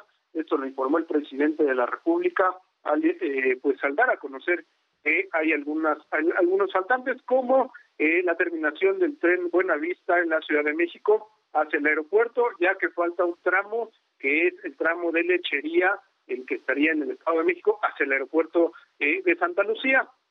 Sin embargo, dijo que con esta obra del tren de Buenavista pues, estarían pues eh, tardando unos 45 minutos eh, los pasajeros que acudan a este nuevo aeropuerto. También se informó eh, pues que la conexión Oriente que, es- que va eh, desde Periférico Oriente hasta el aeropuerto Benito Juárez en la Ciudad de México y que también pues conecta ya con una autopista de Peñón Texcoco, todavía también está inconclusa. Esta, eh, pues esta vialidad se calcula que pues eh, esté concluida para finales del año 2023, o sea, hasta el próximo año. También pues eh, se informa el presidente Andrés Manuel López Obrador que eh, eh, vuelos a Estados Unidos serán hasta el segundo semestre del, de este año porque pues eh, hay una degradación de la categoría de, México sobre el espacio aéreo de Estados Unidos y por ende pues todavía no pueden despegar estos estos eh, aviones de venta de Copa Airlines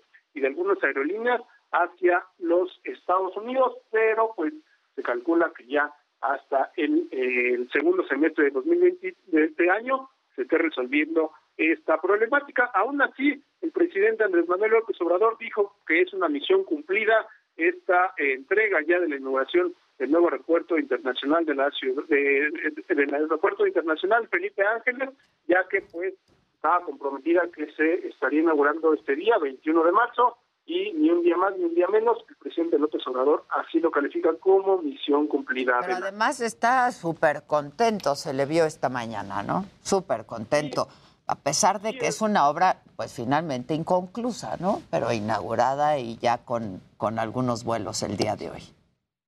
Sí, claro, pues 20 operaciones, Adela, y eh, el presidente sí se vio contento en su conferencia de prensa mañanera, incluso por ahí sacó algunos memes de eh, que hacían alusión de que no se iba a concluir esta, eh, est- estas nuevas instalaciones.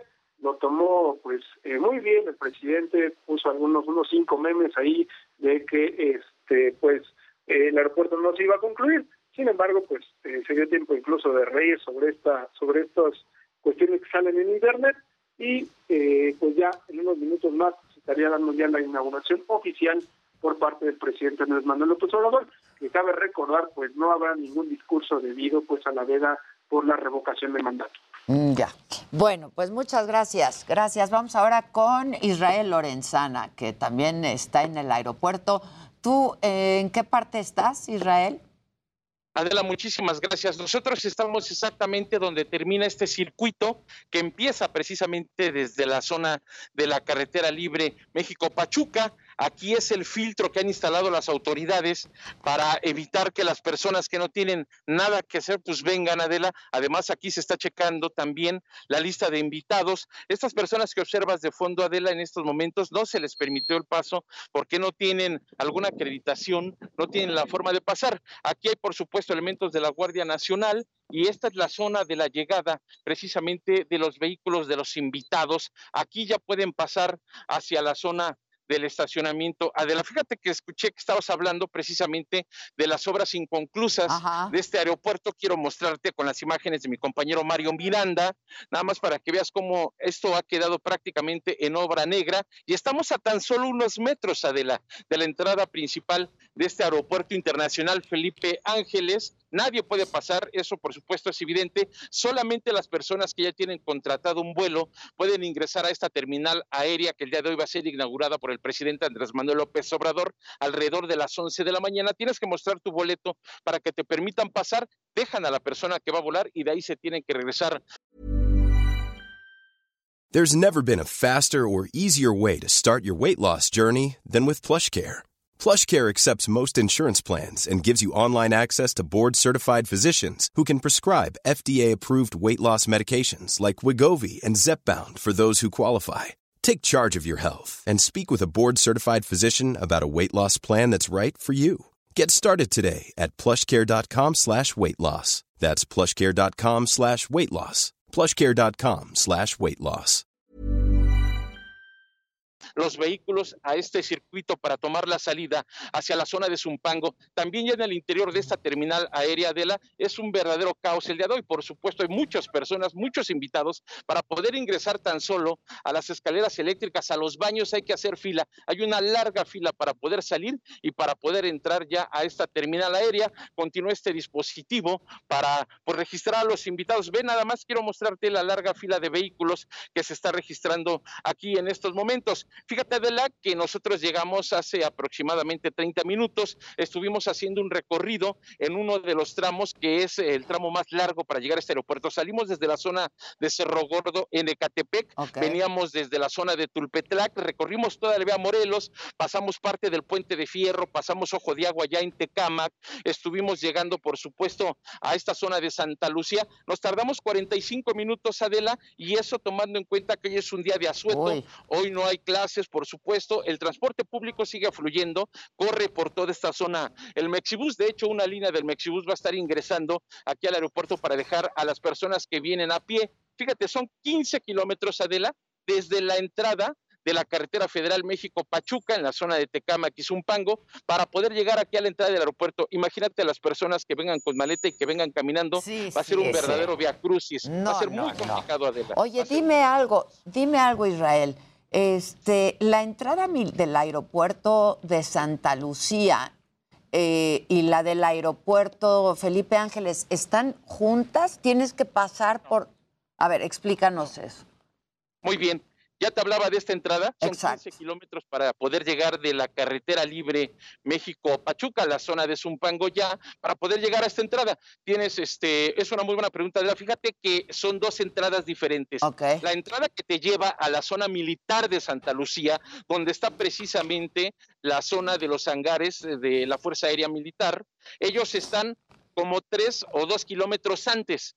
Esta entrada en donde estamos ubicados es un puente elevado que te conecta precisamente a este circuito, pero son dos entradas diferentes. Aquí hay una zona militar, esta era una base militar Exacto, aérea exacto, y, continúan, y, y continúan los edificios. Hay una unidad habitacional, por cierto, muy bonita de la, hay un hospital militar. De hecho, este hospital militar que está aquí en Santa Lucía es muy utilizado por los servicios de emergencia de los alrededores. Me refiero a la zona de Zumpango, Tecámac, Tonanit, Lecatepec.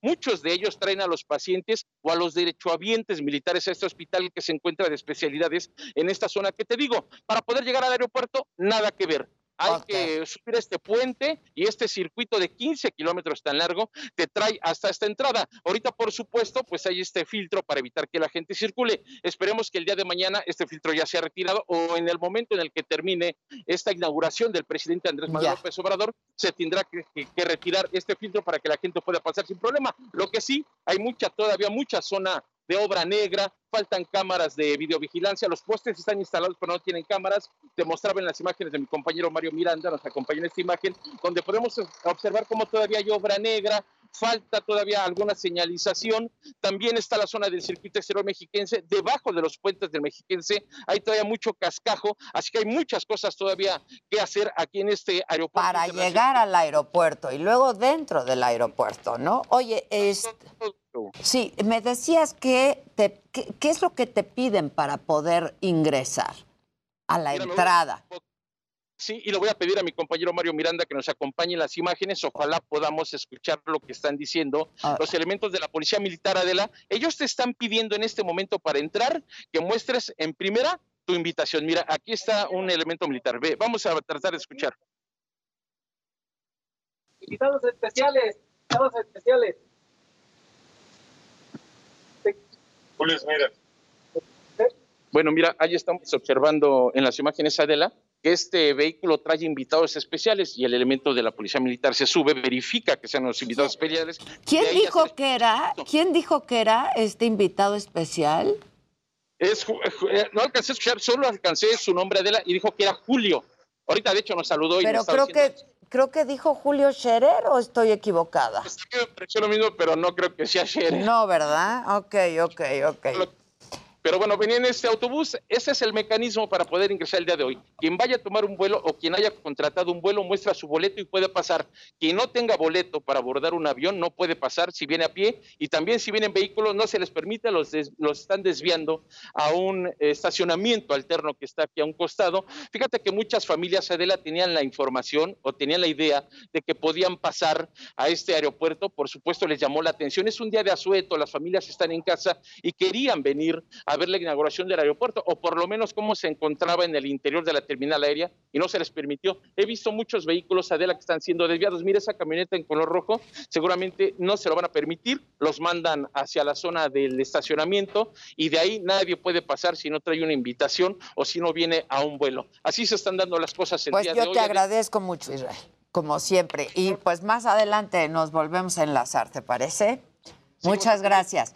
Por ahí también está Jessica Moguel. ¿Tú dónde estás exactamente, Jessica? Buen día. ¿Me escuchas? Uy, ¿se cortó? La tengo ahí. Adela, muy Ahí buenos días. Nosotros estamos en el salón donde se realizará el evento protocolario en el que se dará la entrega-recepción del Aeropuerto Internacional Felipe Ángeles. Minutos después, cuando el presidente Andrés Manuel López Obrador venga aquí con parte de su gabinete y los invitados especiales, entre ellos la jefa de gobierno de la Ciudad de México, Claudia Sheinbaum. En este momento hay varios niños, integrantes de bandas musicales que están ame- amenizando el evento. Hay presencia también de muchísimas personas que van a viajar, incluso de algunos que solamente vienen a observar cómo está transcurriendo el primer día de operaciones del Aeropuerto Internacional Felipe Ángeles Adela. Nosotros tuvimos ya la oportunidad de platicar con algunas de las personas, incluso con una familia que venía de Tultitlán. Son siete integrantes de esta familia que vinieron a ver cómo estaba el aeropuerto y a tratar de acercarse a tomar una fotografía con el presidente de la República. Estamos a unos escasos instantes de que el presidente Andrés Manuel López Obrador pues se traslade hasta este punto del aeropuerto donde está el calendario azteca para hacer la entrega-recepción. Hay que recordar que en este momento está en la torre de control viendo algunos de los aterrizajes y, y vuelos que están imágenes junto este, con el gobernador del Estado de México, vimos al gobernador también de Hidalgo, ahí con él, estaba por supuesto el vocero, eh, y bueno, ¿me escuchas? ¿Me escuchas? Jessica, ya no me escucha. Este, pero vamos de nueva cuenta, ¿no? O nada más vamos a ver las imágenes. Ah, sí lo tengo, Gerardo Galicia. Ya fuiste al baño, compadre. Estos baños temáticos que han llamado la atención, mi querida Adela.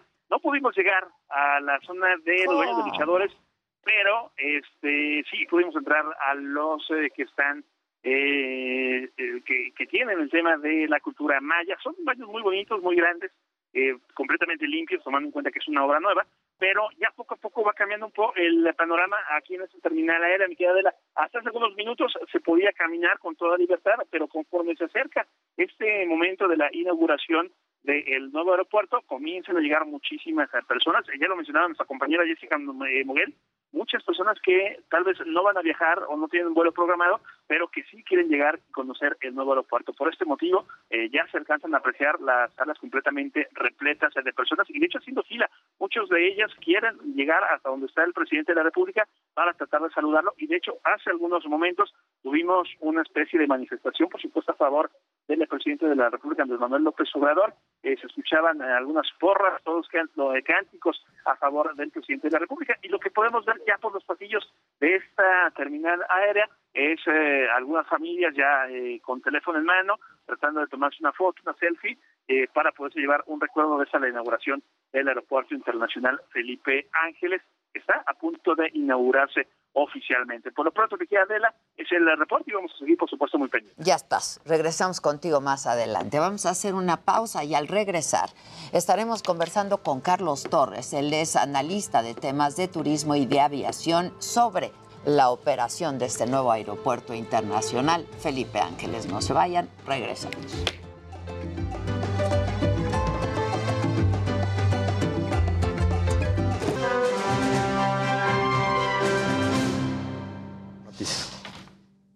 Bueno, a mí me da muchísimo gusto recibir aquí a Carlos Torres, porque además es mi amigo, pero es analista en temas de turismo y aviación.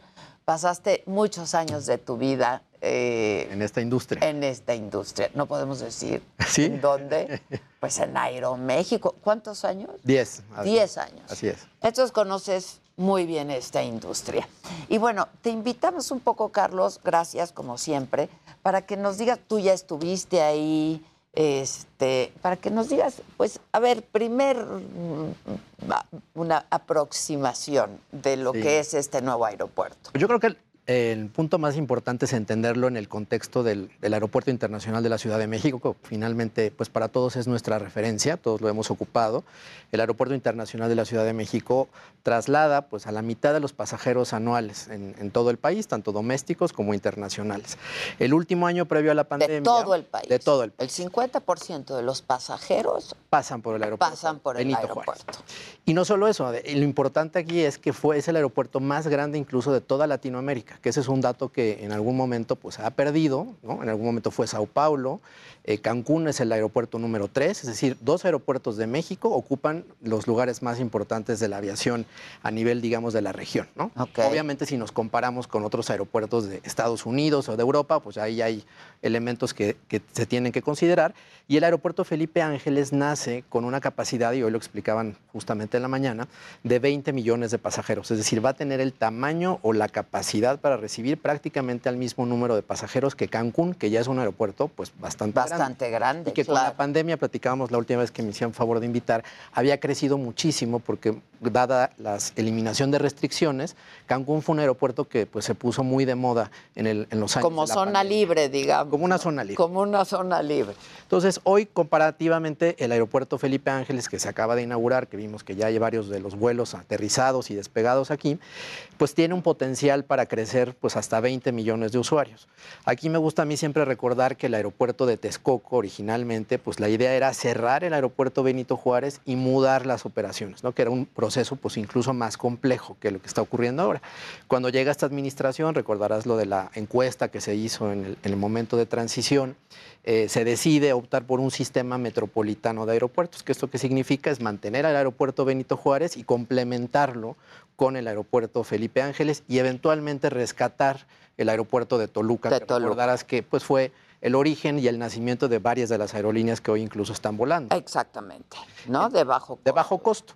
Eh, bajo esta perspectiva, eh, a mí me gusta un poco explicar que el aeropuerto Felipe Ángel, lo comentaba con Maca la última vez, eh, es un aeropuerto complementario, es decir, no está aumentando la capacidad en estricto sentido de, pues del país, que eso es justamente lo que quisiéramos, ¿no? Quisiéramos que México, por la posición geográfica que tiene, pues es muy atractivo para haber logrado, si se hubiera eh, construido el aeropuerto de Texcoco. Que, que- que estaba planteado de otra manera, Era ¿no? un Como aeropuerto de- hub. un hub, Ajá. justamente. Exacto. Un hub, para que nos entiendan, es un centro de conexión.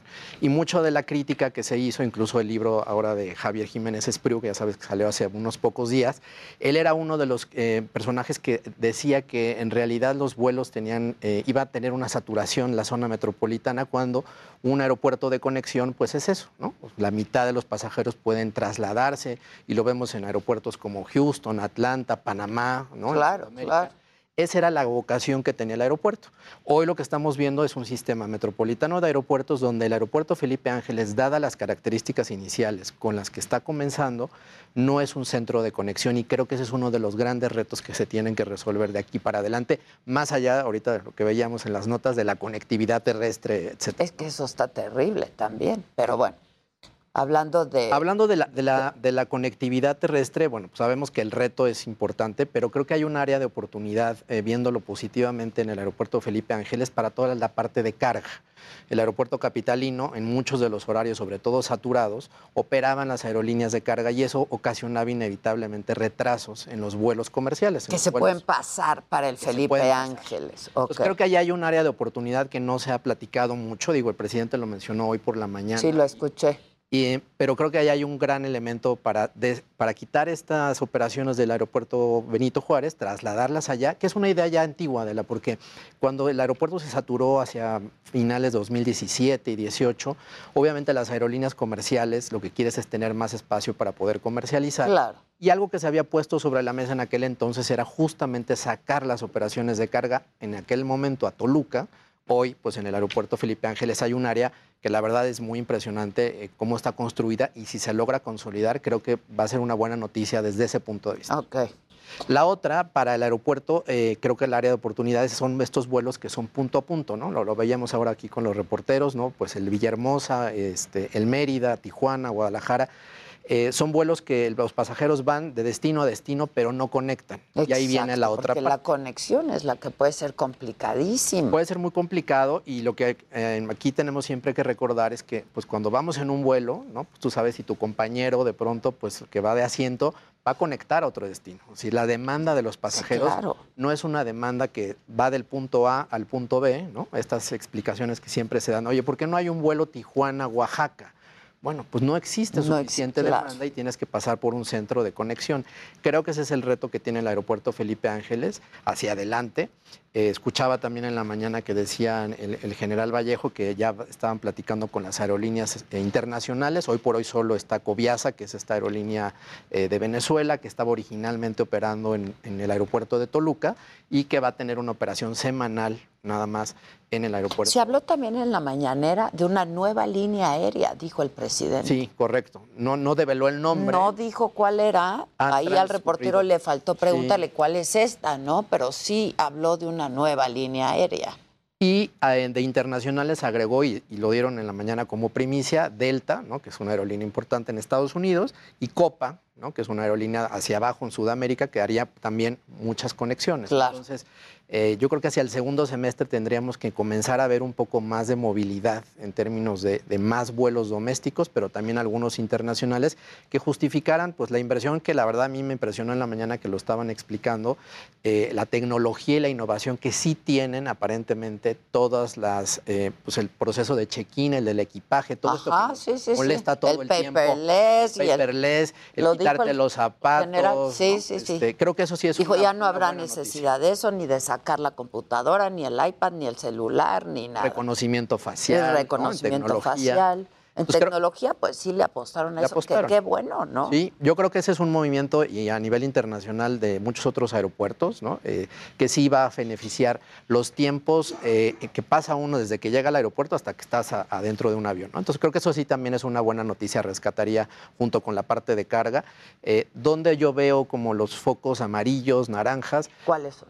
La conectividad terrestre, sin lugar a dudas, digo, y el- las propias autoridades lo han reconocido, que no han, están concluidas del todo. Eh, la parte del Mexibus, el tren suburbano, este, las terminales de autobuses que estaban también ya anunciadas. eh, y lo platicamos ahora fuera del aire aquí con el equipo, pues los costos del Uber, si tú no quieres llevar tu Sí, coche, pues eso caro. inevitablemente no va a cambiar, ¿no? Y eso es algo que tenemos que como usuarios considerar dentro de la decisión de compra, aunque el boleto De- del bol- a ser más Claro, barato, ¿no? claro, claro. Creo que ahí está uno, uno de Pero va a los- haber, va a haber helicópteros también que te pueden Esa trasladar, ¿no? Este, esa es la otra. Ahora, el- yo creo que lo- también lo que nos preguntábamos es qué tan seguro es, ¿no? El aeropuerto. Y si es posible que operen al mismo tiempo el Felipe Ángeles y el Aeropuerto Internacional de la Ciudad de México. ¿A qué me refiero?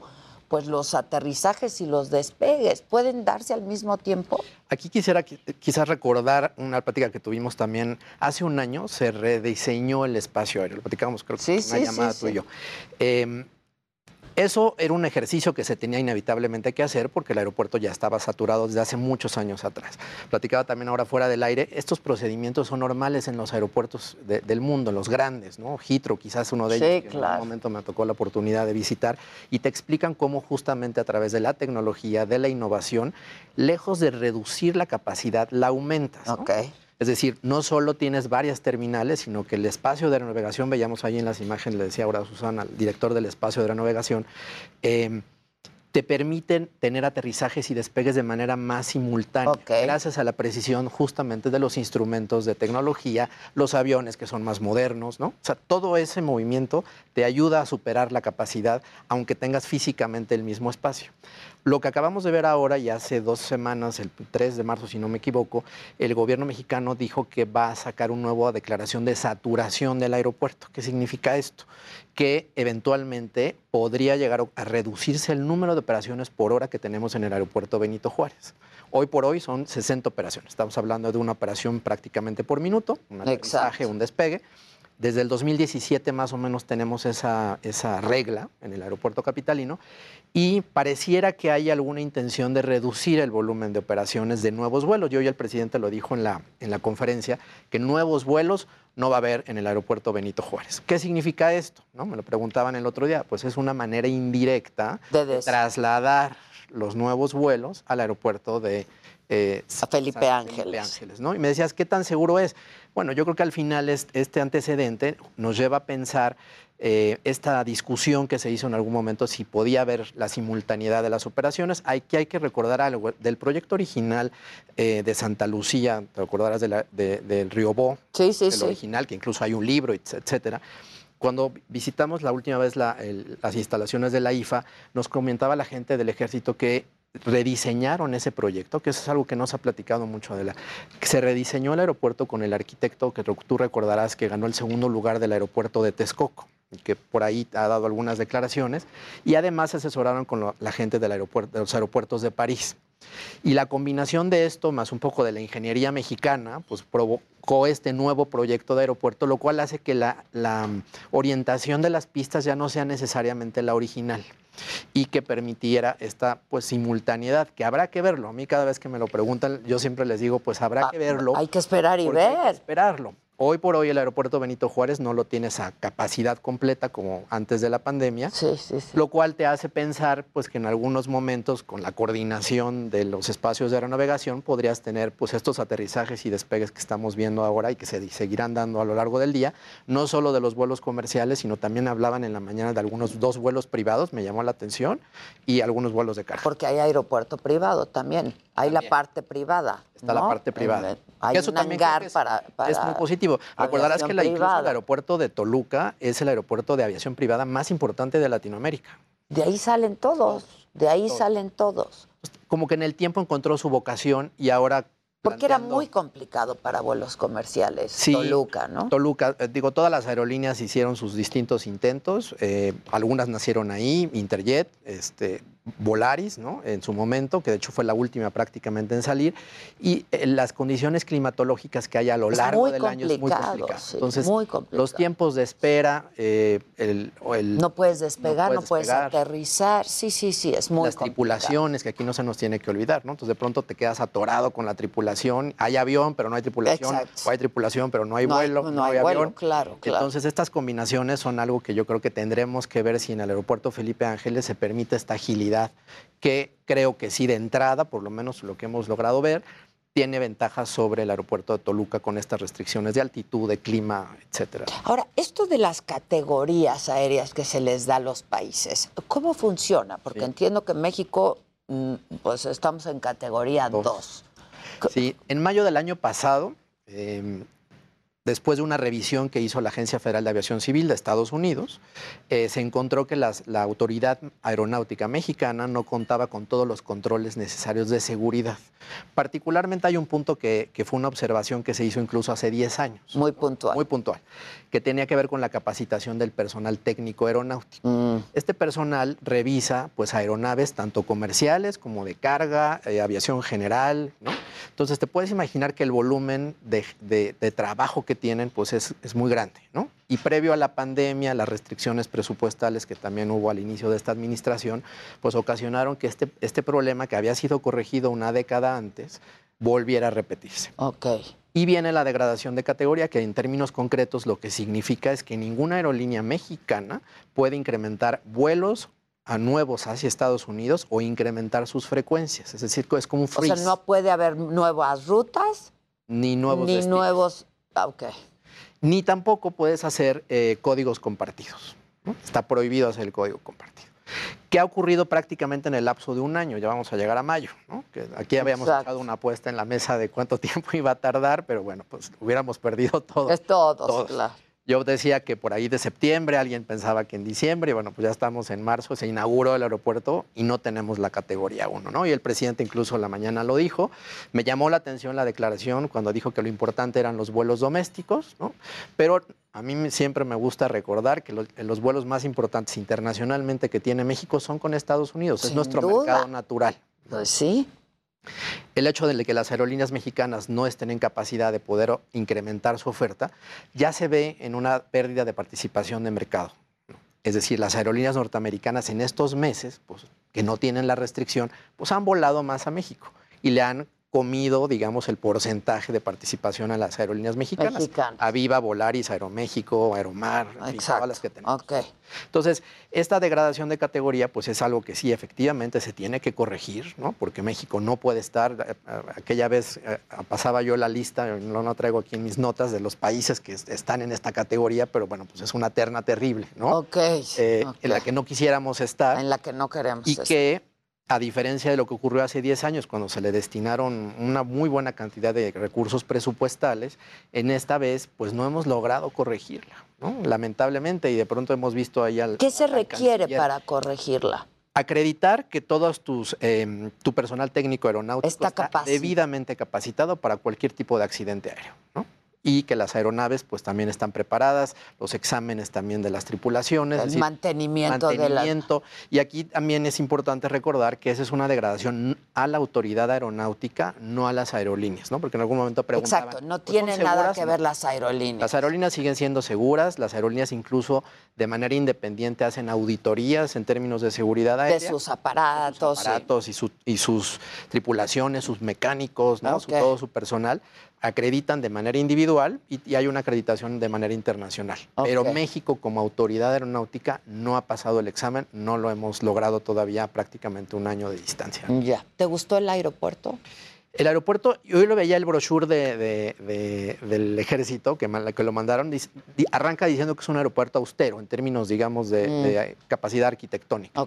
Y eso es algo que te lo explican ellos de arranque. Es decir, este no es un aeropuerto con eh, Una obra, una obra majestuosa. majestuosa, pero es un aeropuerto que le ap- apostaron más por la eh, efectividad. Está construido y la verdad es que dos meses, cinco, dos, dos años, perdón, cinco meses. Sí, no, bueno, no es récord. nada. No es nada. Ni una casa.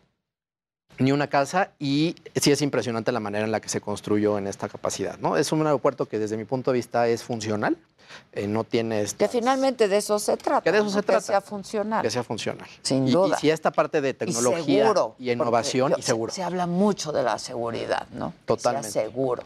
Totalmente. Todas las partes de migración, aduanas, manejo de equipaje, que no haya ningún tipo de incidente como ocurre de pronto en el aeropuerto capitalino. Creo que ahí eh, Y esto va a liberar al Aeropuerto Internacional de la Ciudad de México, Terminal 1 y Terminal 2, de alguna manera Claro. que están saturadísimos. saturadísimas, ¿no? Eh, ah, incluso te acordarás que hay un proyecto de esta administración que ya anunció el subsecretario Jiménez Pons, que tú conoces bien, eh, de posponer la Terminal 3, que era donde estaba el hangar presidencial. Exacto. Eh, ya con el aeropuerto Felipe Ángeles, este proyecto pues se pospone porque la apuesta es... No está cancelado, solo se pospone. Solo se pospone. Bueno, pues como siempre, gracias, Carlos. No, hombre, a ti, Muchas querida gracias, gracias. Eh. Eh, vamos a hacer una pausa y regresamos con mucho más esta mañana. Quien me lo dijo, Adela, no se vaya.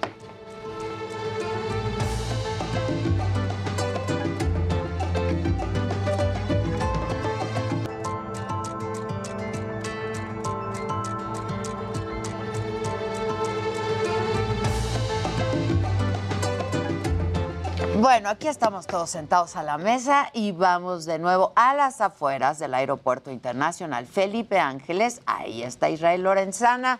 ¿Qué onda, Israel? ¿Cómo estás? Adela, gracias. Pues fíjate que prácticamente dándonos de topes, estábamos ya eh, conectándonos para esta transmisión y vimos cómo venía una caravana, camionetas blancas, acompañadas de algunos vehículos del ejército, y venía el presidente Andrés Manuel López Obrador. Fíjate que se paró exactamente aquí en este retén que tienen los elementos del ejército mexicano, y bueno, pues comenzó a saludar a las personas. Se retiró, no se bajó Adela, pero esto fue, por supuesto, antes de llegar hacia la zona de este esta inauguración del aeropuerto internacional. ¿Cómo estás? Muy buenos días. Estamos en vivo con Adela Micha. ¿Qué opinas de la inauguración de este aeropuerto? Pues para mí es una gran satisfacción, digo, como, como pueblo, como lo menciona el presidente, eh, poder venir a conocer las instalaciones. No pudimos venir a la, al ciclotón, pero este, bueno, pues eh, vamos a, a conocer el... No los dejaron pasar al evento. Eh, el día de hoy. Eh, ¿O no. vienes a, vas a utilizar el, el aeropuerto, vas a un vuelo? no, ¿Qué vas a hacer? conocer, venimos A conocerlo nada más. ¿Qué te dijeron las autoridades? Aquí es Tumpango. Ah, son de Tumpango. Sí, sí, no, llegamos sin ningún problema el acceso y todo. La, la policía de Tecámac nos dijo que por el acceso principal. Por supuesto lo van a ocupar algún día. Sí, claro, claro. Es más barato que el de la Ciudad de México y más cerca, sobre todo. ¿Cuál es su nombre? Daniel Andrade. Daniel, muchas gracias. No sé si tomas el tiempo. Gracias. qué. Muchísimas gracias. Gracias, claro que sí. Muchísimas gracias.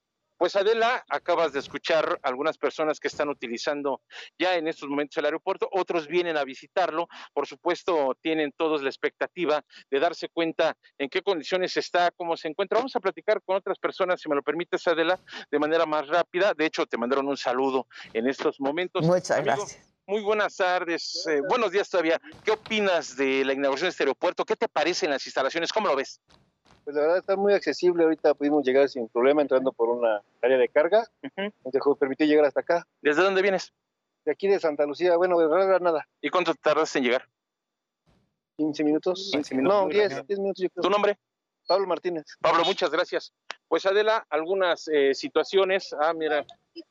Sí, estamos en vivo con Adela Micha para Ah, el Heraldo Televisión también. ¿Cuál es tu nombre? María Fernanda. Está, de hecho, en estos momentos observando. ¿Qué le mandas a decir a Adela María Fernanda?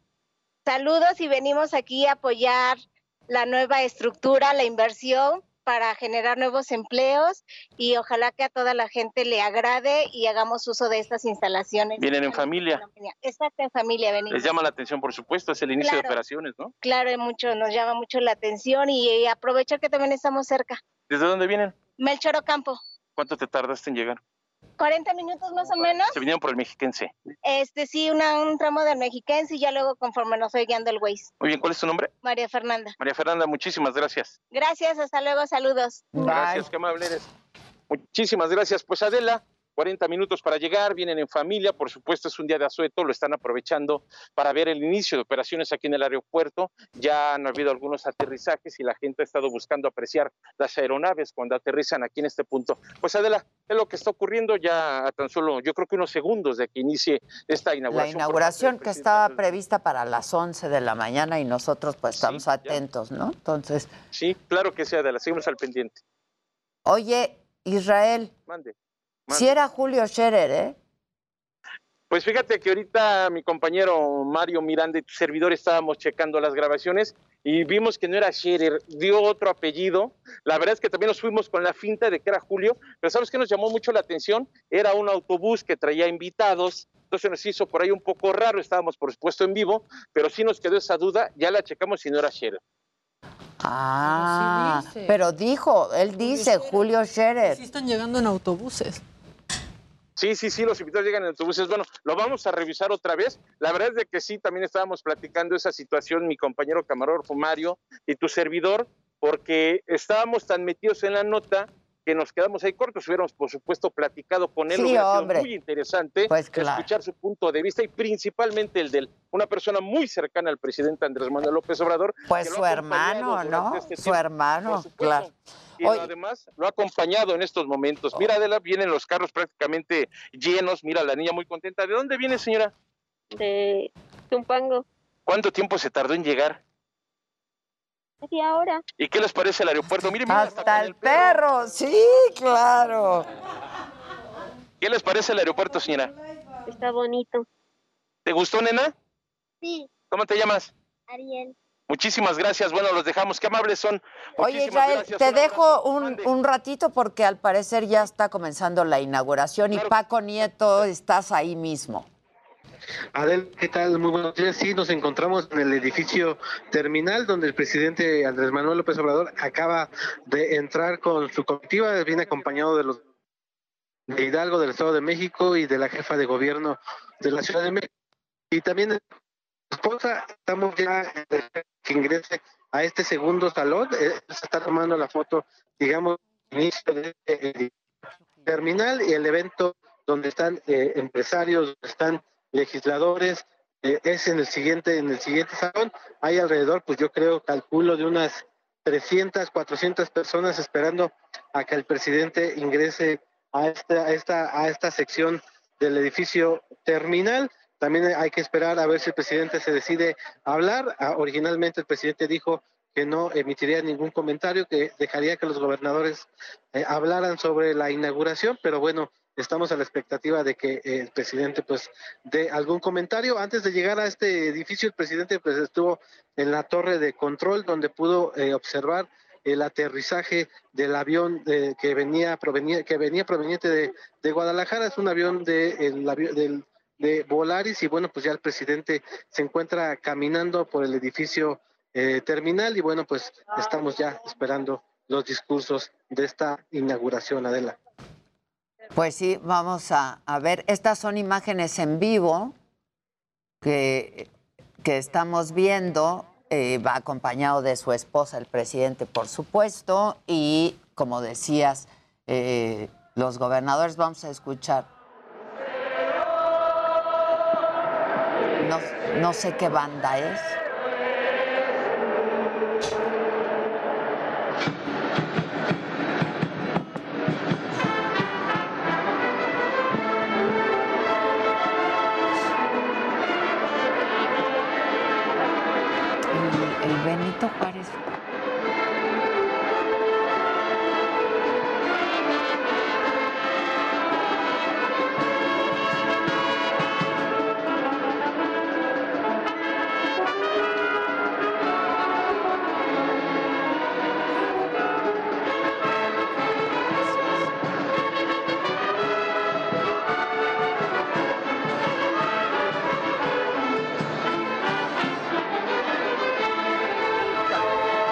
Creemos que es la banda sinfónica juvenil de Sinaloa.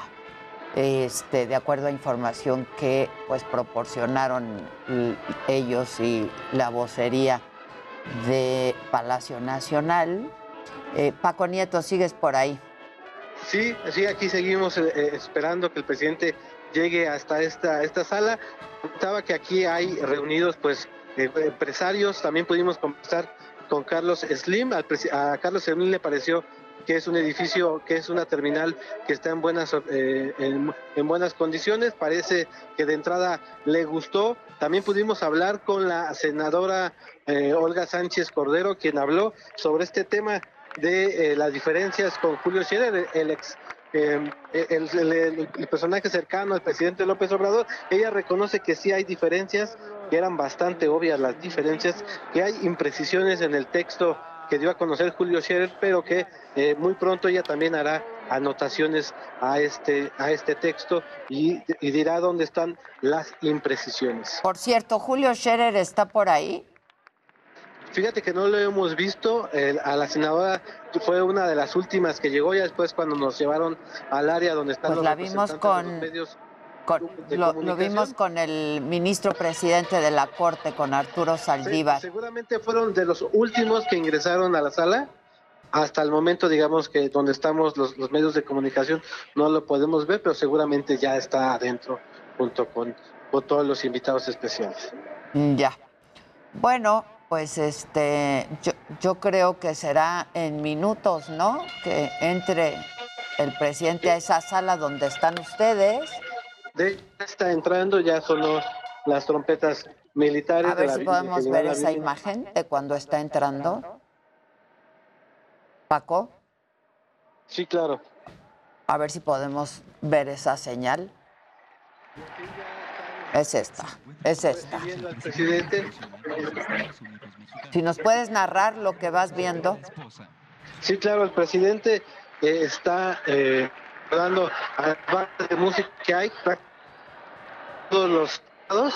Eh, escuchó, como tú ya lo has adelantado, a la banda eh, sinaloense. está también la del ejército de la marina y bueno, está por un pasillo en donde están los invitados especiales caminando junto con esposa, vienen los secretarios de Estado y bueno, pues eh, eh saludando a la banda de Veracruz, a la banda de música de Veracruz y ya está caminando hacia donde estará Presidium y donde está enfrente todos los invitados en este en esta sala eh, terminal. El presidente se está volviendo a, a ahora ya está saludando a los, a, los integrantes del, del se está tomando fotos, la selfie, claro. Oye, y decíamos, Paco, que hoy el presidente estaba especialmente contento. Se ve muy bien el presidente hoy, contento, ¿no? Este, que debe serlo. Este, pues la verdad es un asunto importante. Hacía muchos años que no ocurría una cosa así, ¿no? En nuestro país. El presidente se le notó eh, desde el principio contento, al presidente también era, este es un día para él, esto lo deseó desde que era candidato a la presidencia, incluso desde las otras eh, ocasiones en que intentó ser eh, presidente y bueno, pues se está logrando finalmente dos años después de su gobierno. Ok, ¿cómo está el programa de la inauguración, Paco? Eh, se prevé que se están haciendo ajustes, nos decían la gente de comunicación social, pero se prevé que hable el gobernador del Estado de México, Alfredo del Mazo, que hable la jefa de gobierno de la Ciudad de México, Claudia Sheinbaum, y que también hable el secretario, el titular de la Defensa Nacional, el general Luis Crescencio Sandoval. Oye, dime algo, ¿en qué área del aeropuerto están? Estamos en la parte eh, B del edificio terminal, es donde eh, la gente deposita sus, maletas. Es este, hay un sistema que recibe las maletas que está en medio, es un sistema pues no, pues grande y es, lo que hoy presumieron de que estaba en, un lugar donde podría ser mucho más rápido la forma de ingresar. Por la tecnología. Pero entonces, ¿ahí llegamos los pasajeros, ahí donde están ustedes o Correcto, donde estamos nosotros es donde eh, los pasajeros van a llegar primero a registrar su, su, documentación, después a pasar los filtros, por ejemplo, aquí ya vemos los, eh, eh, los locales de café, aquí ya podemos ver también que ya están abiertas algunas tiendas, digamos que es el lugar donde llegan todos los, los, los pasajeros para que después ya comiencen su ingreso a los aviones. A ver, vamos con Jessica Moguel, no te me vayas Paco, pero Jessica Moguel también anda por ahí. Jessie. Este, oye, en cuanto a la tecnología, Luis, pues yo creo que eso sí, este, pues está muy bien como pasa en No, otros va a ser países, muy importante. como De hecho, aeropuertos de, eh, otros países. O sea, digamos que a nivel eh, fuente, todo el tema de reconocimiento facial, Sí, incluso de, de lo del estadio corregidora, buenísimo. empezó a aumentar. ¿eh? O sea, hay muchas empresas que están eh, tratando de meter esto y me queda claro que también es una inversión importante la que están viendo. Sin duda. Que eso será pues, de mucha ayuda, sobre todo Sin por temas de seguridad. Jessie. Hola, Jessica. Adela, muy buenos días. Pues nosotros ya estamos en el evento donde será la larga recepción del Aeropuerto Internacional Felipe Ángeles. Hace unos instantes vimos cómo entró el presidente de México, Andrés Manuel López Obrador, acompañado de la jefa de gobierno eh, Claudia Sheinbaum, el secretario de Relaciones Exteriores Marcelo Ebrard, también el gobernador del Estado de México, Alfredo del Mazo. También venía su esposa acompañándolo. Hubo muchísima gente que lo apoyó. eh, la, la porra que, que- que venía eh, al aeropuerto Adela fue impresionante. Se escuchaba, eh, nosotros estamos en una sala continua a, donde estaba la, gente eh, para recibir al presidente de México y se escuchaba hasta este punto cómo estaba apoyándolo toda la gente. Estamos escasos minutos de que se empiece a hacer eh, la, la- la entrega-recepción, donde se espera que bueno, el, el secretario de la Defensa Nacional, Luis Crescencio Sandoval, dé un discurso en el que le entregue eh, pues de, de mano ya la- la el aeropuerto a la empresa encargada de operar este aeródromo. Hay que recordar que también en este evento se espera que la jefa de gobierno Claudia Sheinbaum dé un discurso de bienvenida en este momento, parte del gabinete del presidente Andrés Manuel López Obrador, el jefe del Ejecutivo Federal, están dando un aplauso a Adela porque es, se espera que ya inicie este evento. Está el presidente de la Cámara de Diputados, Sergio Gutiérrez. Marcelo anda por ahí también. no, Olga Sánchez Así es, Cordero. Adela. También está, hay presencia de empresarios como Carlos Slim, que hace unos minutos eh, dio unas muy pequeñas declaraciones en las que pues decía que el aeropuerto estaba muy bonito. Este, se tomó algunas selfies con algunas de las personas presentes. Con los honores al presidente constitucional de los Estados Unidos mexicanos y comandante supremo de las Fuerzas Armadas. ¿Y dónde estás aquí?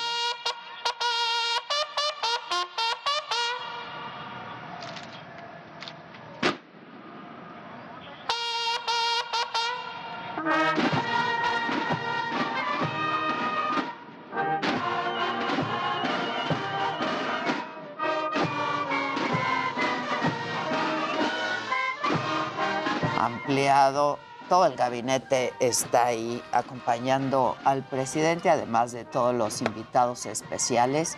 Este y bueno, pues tocando el himno nacional.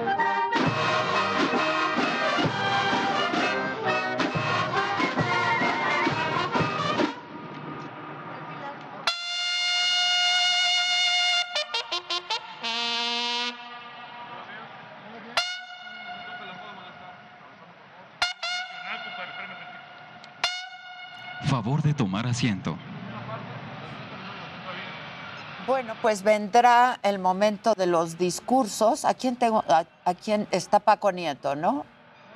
Paco. Ya no. A ah, Gerardo, pero Gerardo está afuera, ¿no? Este, vendrán los discursos ahora que estaban previstos eh, del gobernador de Hidalgo, del gobernador del Estado de México y del general secretario. Ahí está el presidente saludando, saludando a la gente. Van a hacer eh, evidentemente la presentación de todos quienes están acompañando al presidente, su gabinete.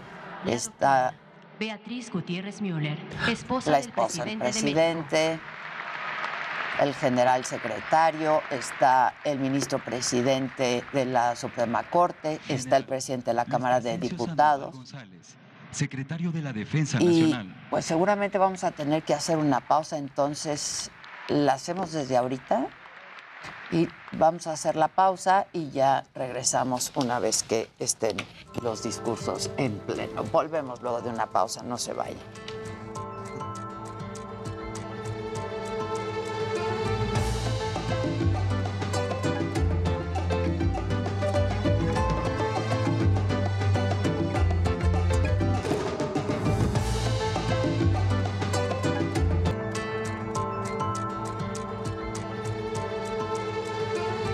Bueno, estamos de regreso. Jimmy, te hemos escuchado poco, pero ¿qué tal brillo trae el presidente? ¿Qué tal? Trae un brillo. Ahora sí. Como nunca. Se ve súper bien. Hacía muchísimo tiempo que no lo veía así. Sí, se nota que desde el viernes dijo, yo voy a descansar para el lunes estar. Ahora, como no te hemos escuchado, presenta a nuestros invitados. Claro que sí, Rafa Massa y Rubén Branco, que están presentando Detectives y Ladrones, esta puesta en escena que empezó desde el 3 de marzo y está hasta el 19 de mayo en el Foro Lucerna, ¿cierto? ¿Cómo Exacto. Muy- mucho gusto, muchas gracias. Sí, A ver, bien. enséñanos. Traigo esto, pues ¿El me acordaron, programa? porque sí, es el programa. Siempre me preguntan quiénes son los autores y la verdad, Ah, ok. tengo pésima memoria. ¿Quiénes son los autores? Aquí está, los autores son Ron House, This White, John Neville Andrews, Alan Sherringman y Derek Cunningham. Ok, muy bien, Rafa. Este,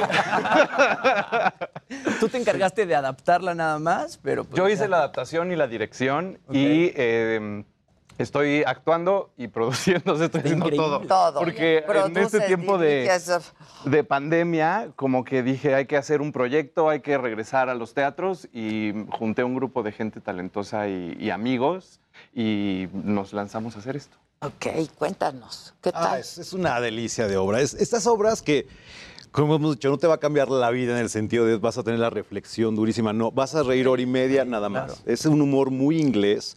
Es como si vieras un capítulo entre La Pantera Rosa, El Inspector Gadget y este humor que Mr. hacía. Bean. Mr. Exactamente, porque es totalmente inglés, ¿no? Para que la gente se dé cuenta un poco, es como un poco la obra que sale mal.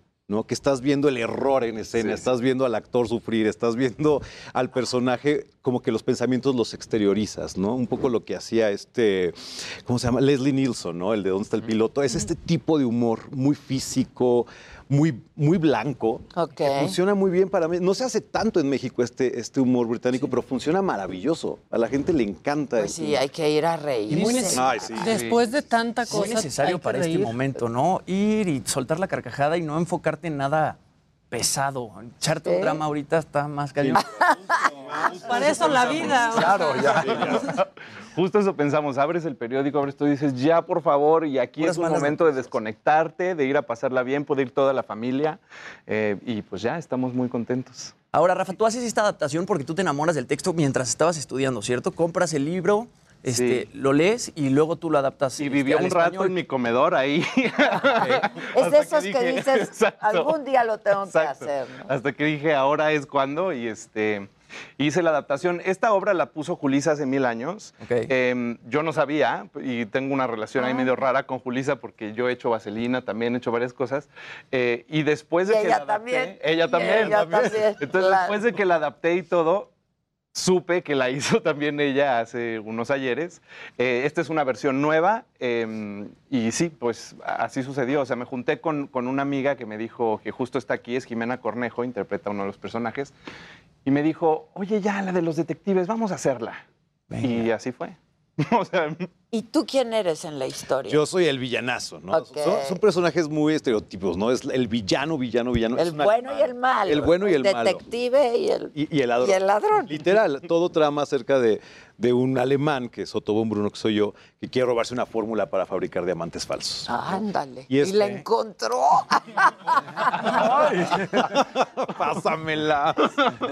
Eh, y entonces todo gira alrededor de- del héroe, ¿no? Que es este, el capitán seguro que va a rescatar a la damisela en peligro contra estos villanos alemanes, villanos, villanos que hablan así. Sí, sí, sí. ¿no? Y, y- y eso es la trama, ¿no? Es todas las peripecias para poder eh, que este hombre no logre el cometido.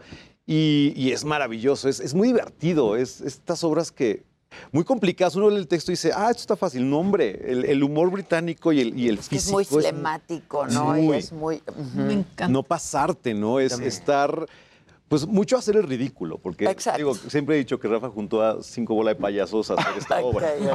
No busca actores, busca No, ajá, payasos. buscó payasos. Y, y es entrarle al juego, ¿no? Entrarle al juego de lo físico, de caerte, de, de hacer un poco, pues sí, un poco clown el, el rollo, ¿no? Y muy divertido. La gente le ha encantado. Estamos, estamos muy impresionados, ¿verdad? En el estreno Y decíamos ustedes supongo que se divierten muchísimo también. ¿no? muchísimo. De estas, co- de estas obras que disfrutas haciéndolas, ¿no? Claro. Este, Sí, sí, porque hay sí. obras que te dejan como exhausto. Ah, sí. ¿no? Bueno, esta también. Pero emocionalmente. Pero está físico, así de ya, por favor. físico, ¿no? Pero no emocionalmente, o sea, no tiene esta complejidad, digamos. Sí, este- no, hay, no hay que llegar al teatro y... no. Exacto, exacto. Llegas y es como la dinámica, es como jugar, y, platicar entre nosotros y estar, estar en este rollo y es entrarle al juego. y nada salir, más, ¿no? claro, claro. Y, y- y aparte con la pandemia, de verdad, algo pasó con el público que está súper entregado. Claro. O sea, la gente te agradece muchísimo que hay un espectáculo, ya agradecen mucho los programas de mano y cambió mucho la dinámica, de verdad. Es, es otra cosa lo que te da el público y lo que también el actor le está dando. Hay como un reencuentro muy bonito. Y ya estamos todos en semáforo verde. ya, ya. Este, el programa en el teatro es, es el Sí, programa. no, Claro. un QR no, por favor. No, no, vean qué bonito está además. Claro. Y ahí vas viendo a los actores. Está como de cómic, está padrísimo. También. Claro, claro. más rollito y lo metes en la bolsa, pero sí.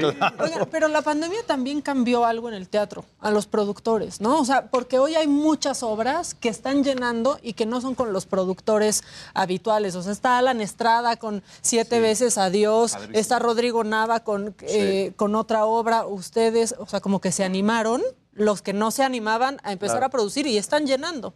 Sí, y están creando cosas bien interesantes, ¿no? Cosas que necesita ver la gente. Una vez me acuerdo que en una entrevista nos preguntaban, oye, ¿el teatro va a morir? Porque hay muchos productores así, grandotes, que decían, no, es que el teatro va a morir con esto. No, pues puede ser que la pases mal tú como empresario teatral, pero el teatro no va a morir. O sea, Claro. creer que tú eres el teatro, pues es como... Bueno, además de que sí producir teatro en México Es un volado. es un volado, Es un volado. ¿no? La verdad, o sea, es kamikaze. Porque, pues, la gente no está muy... O sea, es o la gente de teatro o la gente de teatro. A menos que sean esto, estas grandes puestas en escena, Claro. musicales, etcétera, ¿no? Pero esto es, es difícil. Entonces, pues, hay productores que no se deciden a hacerlo, ¿no? Sí, la verdad, este proyecto nació por el amor de hacer algo y porque estábamos en, te digo, en la pandemia y dijimos, ya, hay que salirnos de esto, hay que hacer algo, hay que ponernos a trabajar, porque pues, si no hay chamba, hay que generarla nosotros. Pues ¿no? sí, Entonces, claro. juntar el grupo de amigos, eh, mi socia Claudia Casillas también, este, la invité a una lectura y dijo, arráncate, vamos a hacerlo, y nos aventamos. Y es que también la cosa, Rafa, es que te avientas de productor, te avientas de director y además este, te avientas de actor. este, Por lo mismo que es el Por productor. lo tiene que mismo. Exacto. Y se cambia de cachucha, ¿no? Sí, Claro. justo. Sí, pues sí. Ahorita estoy de actor, ahorita estoy de productor, Sí. ¿no? Sí, sí, sí. Y mientras estaba actor, de repente, eh, yo me acuerdo que un día le dije, sal ya, nada más actúa. ¿no? Exacto. Porque sí, de repente, obviamente está en todo, ¿no? Es que sí, no, yo, mis respetos, porque de por sí ya, aparte hace cinco personajes. No. O sea, Ni Por lo mismo de tantas cosas. Por lo mismo. Y estoy soltero. ¿no? Ah. Y es buen partido, me consta. es buen partido, sí. ¿Cinco personajes? Cinco. O sea, está el archivillano, el- la mujer fatal, la damisela en peligro, eh, el detective y yo que hago a todos los demás. Ok. Qué complejo. ¿No? Pues cámbiate, ¿no? Y encima estar pensando en la producción y estar pensando en la dirección. Y ahora ya soy otro, y ahora ya soy otro. Qué fuerte. Sí, es una Qué diversión, pero sí, Sí, qué muy- diversión, la la verdad. Y la gente está contenta La de gente ir se y- la y pasa bomba. carcajadas. Sí. Y está hasta el 19 de mayo todavía. Sí, te- nos quedan ocho funciones. Ok. Justo, son todos los jueves, 8.30 en el foro. Una vez a la semana nada más. Una vez a la semana. Los jueves, 8.30 en Foro Lucerna. Foro Lucerna. El Foro Lucerna está bien bonito. Es justamente lo que mencionabas, ¿no? Como que el teatro en México, hay estos teatros muy grandes, pero también hay lugares como el Foro Lucerna, hay lugares como la teatrería, hay El Foro lugares... Shakespeare. Exacto. Sí. No. Que han hecho que al público mexicano Pero- se interese y más además por el teatro. México tiene fama de hacer gran teatro. Sí. Claro. Gran Creo que es la tercera cartelera más grande a nivel mundial. Pues sin duda. Y es muy buen teatro. Lo que pasa es que la gente este, pues, perdió esta cosa de ir al teatro, ¿no? Sí. La verdad. Por la inseguridad, por lo complicado de llegar, por, ¿sabes? Pero este, hay que volver al teatro. Sí. Y la verdad hay es que teatro volver al teatro. es muy lindo, es muy cómodo, como dices tú, y este y la verdad es que si no son asiduos de ir al teatro, esta es una gran oportunidad para hacerlo porque es una obra para toda la familia y fácil, es muy ¿no? exacto, no Exacto. requiere de una cosa, sino que es irse a divertir y a pasarla bien. No es no para sales con una iniciados. reflexión. Sí, sí, no es ¿De para iniciados en La el teatro. Vamos a catarse aquí. Exacto. Sales con Exacto. de panza. La catarsis es la risa. Es risoterapia. Necesitamos, Claro. lo necesitamos, sí, claro. Sí, yo amo la carcajada. No, Ay, es que la carcajada. Rico. Y que se escuche, ¿no? Sí. Yo creo que eso anima mucho a los Claro. actores, ¿no? Y si están buscando una reflexión, nos pueden tocar después en el camerino y reflexionamos de Eh, algo. de lo que Pero queramos. vengan, Y no dejen de ir. Que está soltero. Además, además. También, por si- También. También. Oye, tú estás en la jaula de las locas, ¿no? Estaba así haciendo Ay. sasá, pero ya, ya acabamos. Ok. Seis años. Sí, ahí andaba en la jaula de las locas. Padrísimo. Seis años. Seis años. ¿Y Sí. por qué acabó? Pues porque traía otro producto ya Juan y, y creo, y creo que ese fue en un buen momento. Juan una vez me dijo, creo quiero terminar la jaula en un buen momento con teatro lleno. Le batalló mucho con pandemia, ¿no? De poder regresar es y regresar. La pandemia otra Sí. vez. Y le tocó justo entonces. Regresamos, le empezó a ir muy bien y dijo, creo que es buen momento para despedir la jaula. Ah, y, y- ok. y creo que sí, era, era el momento correcto, la verdad. Ya. Después de seis años. ¿Y qué más están padrísimo. haciendo?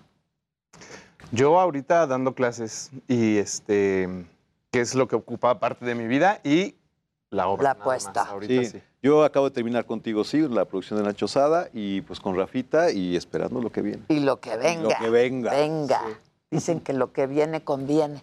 Exacto. Oye, pero Empieza a haber mucha chamba, ¿no? Sí, justo. y esto está padrísimo. La verdad. la verdad Hay que, que sí. ir, ¿no? Vengan. Jueves Sí, vamos. ocho y media. Sí, sí vamos a ir. Yo ya te prometí que sí vamos a ir, Bueno. Rafa. Ah, Así, hay que ir. Sí, a. Yo- a mí Yo me voy, encanta ir al teatro, la verdad. Vengan. Aparte está en un rumbo, o sea, el Foro Lucerna como que te deja hacer plan antes o después, ¿no? Está padre la zona, es Al lado como- está el comedor Lucerna, te a Puedes hacer buen plan. vas a... Sí, buenísimo. Saliendo se van a cenar. ¿no? Exacto. O después de la comida larga. ¿Vamos al teatro? Exacto. Sí, vamos al sobremesa y teatro. Vamos al teatro.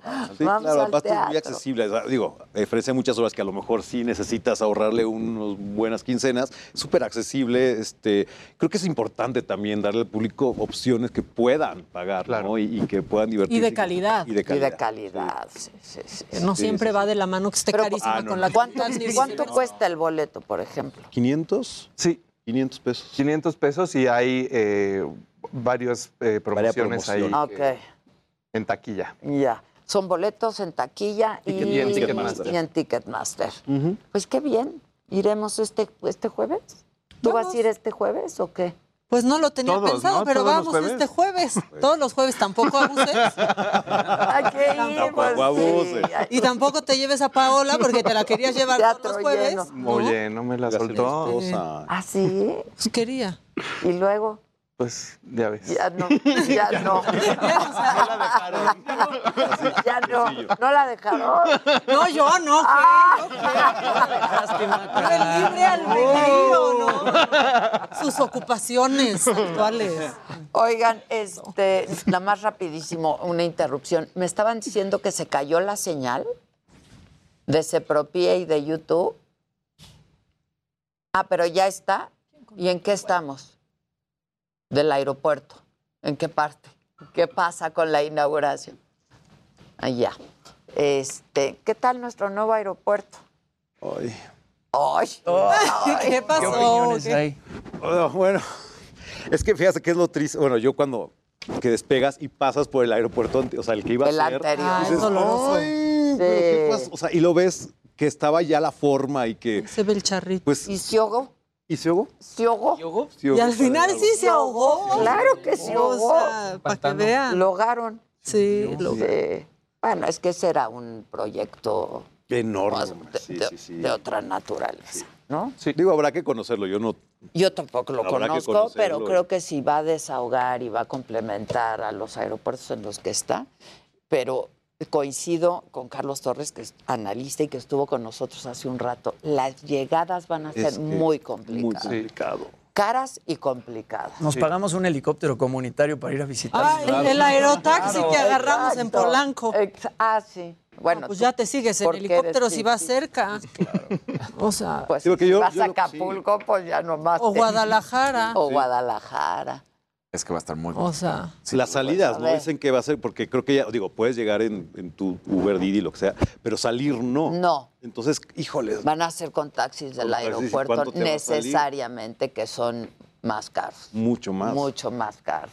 A veces encuentras boletos de avión más baratos que el Que taxi. el taxi, claro. y a veces es, más de túa que del boleto de avión. Exacto. Y entonces ahí está la trampa, ¿no? Ahí está la trampa, porque luego le suman el TUA y... Además, ¿qué van a hacer los Ubers, no? Te llevan desde aquí a la IFA y después ellos ya no, o sea, no, No agarran pueden No agarran pasaje, no, No te van a querer no agarran pasaje, no Aunque te yo van a pienso querer. que en el regreso del tema de los Ubers, yo creo que la creatividad del mexicano es tan amplia que, Que algo se va a inventar. Bueno, así hacían en el aeropuerto de Guadalajara. Lo que hacían Tiene en el que, aeropuerto. tiene que haber un área, ¿no? Sí, claro. Sí, la tienen que designar, porque cuando en, en Guadalajara estaba prohibido que recogieran los Ubers en el aeropuerto, a mí me llegó a pasar que decían, señorita, nomás se puede subir adelante para que piensen que voy a recoger un familiar. Ah, sí, claro, a ti le tocó también. Te subías claro. adelante como de que fue tu tío por ti. Y le dabas un abrazo al final. Exacto. Exacto. Lo saludabas de beso. Exacto. Llegaban con me a tocar. En el de Puerto Vallarta te recogen enfrente porque supuestamente no pueden pasar Truco tampoco. va a O sea, haber. sí, truco Claro, siempre exacto, hay. Truco va a haber. Sí, Truco sí, hay, siempre. truco hay. Sí, porque si no va a pasar lo que dice Jimmy, es de no se van a querer regresar Claro. vacíos. Pues, pues, pues no. Si de repente no te quieren llevar ni a satélite. Exacto. O sea, Prefiero ir a live. Ahí no los culpes. O sea, ahí sí es por ahí se me da directo a mi corazoncito sateluco, Maca. Sateluco, Sí, bien, también. satélite, yo también, También. quiero mucho Representando satélite. Sí, yo también. Ya no, pero fui toda mi Yo vida. también. Quiero mucho satélite. Ah. Las torres. Las torres Las torres. El parque Naucali. Yo ahí dejé 30 kilos en. Naucali, claro. Claro, Una claro. maravilla. Y el, y el centro comercial. Plaza Satélite. Plaza Satélite. De los primeros. Que fue el primero. Yo creo que fue antes que el del ¿Que sur. Perisur? Perisur, Sí. claro. ¿Perisur fue primero? Pero tenemos ¿Qué el McDonald's más grande de, ah. un tiempo. El ¿Ah, sí? fue el McDonald's ¿Del más grande mundo? del mundo un tiempo, ya después ya no. Ay, después ya, Ya no. no. Qué timbre de orgullo. Y la pista de patinaje, Oye, claro. Permítanme. La zona Vamos azul. a patinar a Plaza. Satélite. El bazar. El bazar, claro. Donde Bono compraba sus lentes. Claro. Mundo E, que bueno, hicieron una E. cosa muy de... Sí, Sí, claro. Te sentías en Las Te Vegas. con sentías en Las Vegas. Como en el César. Exacto. Vámonos a satélite. Sí, Sí. Cambiemos de ubicación. Exacto. Cambiemos de ubicación. Oigan, pues regalen algo, ¿no? Para el Boletín. boletito. Pues podemos regalar descuentos. Boletos como el foro es muy chiquito, pero podemos regalar descuentos de 15%. ya estás muy a bien. todos Y los tres pases dobles. Tres pases. Tenemos tres pases dobles para regalar. No te Bueno. asustes, ya estaban autorizados. Ya estaban Ah, bueno, autorizados. Tranquilo, tranquilo, Rafa. Voy a tener que hacer un... Ya estaban autorizados. hombre. Tres pases Dalo. dobles Aquí para corro, este jueves que viene. Exacto. Para este jueves que viene, tres pases dobles. Órale. Tres pases dobles para las primeras tres personas que nos llamen. Y hasta ahí. ¿Que manden mensaje o que llamen? Que llamen. Ok. Entonces hay que contestar. ¿Quieres tu pase doble? Llama. Llama. Llama. ¿No? Llama ya. Llama ya. Aquí estamos ya. Y ahora y ahora están escribiendo. Es que No, es que de veras. Pongan atención. Ahí ya, está ya, el ya QR. llamada, ya. A ver. ¿Quieres tu pase doble, verdad? Sí. Perfecto, ya lo tienes. ¿Cómo te llamas?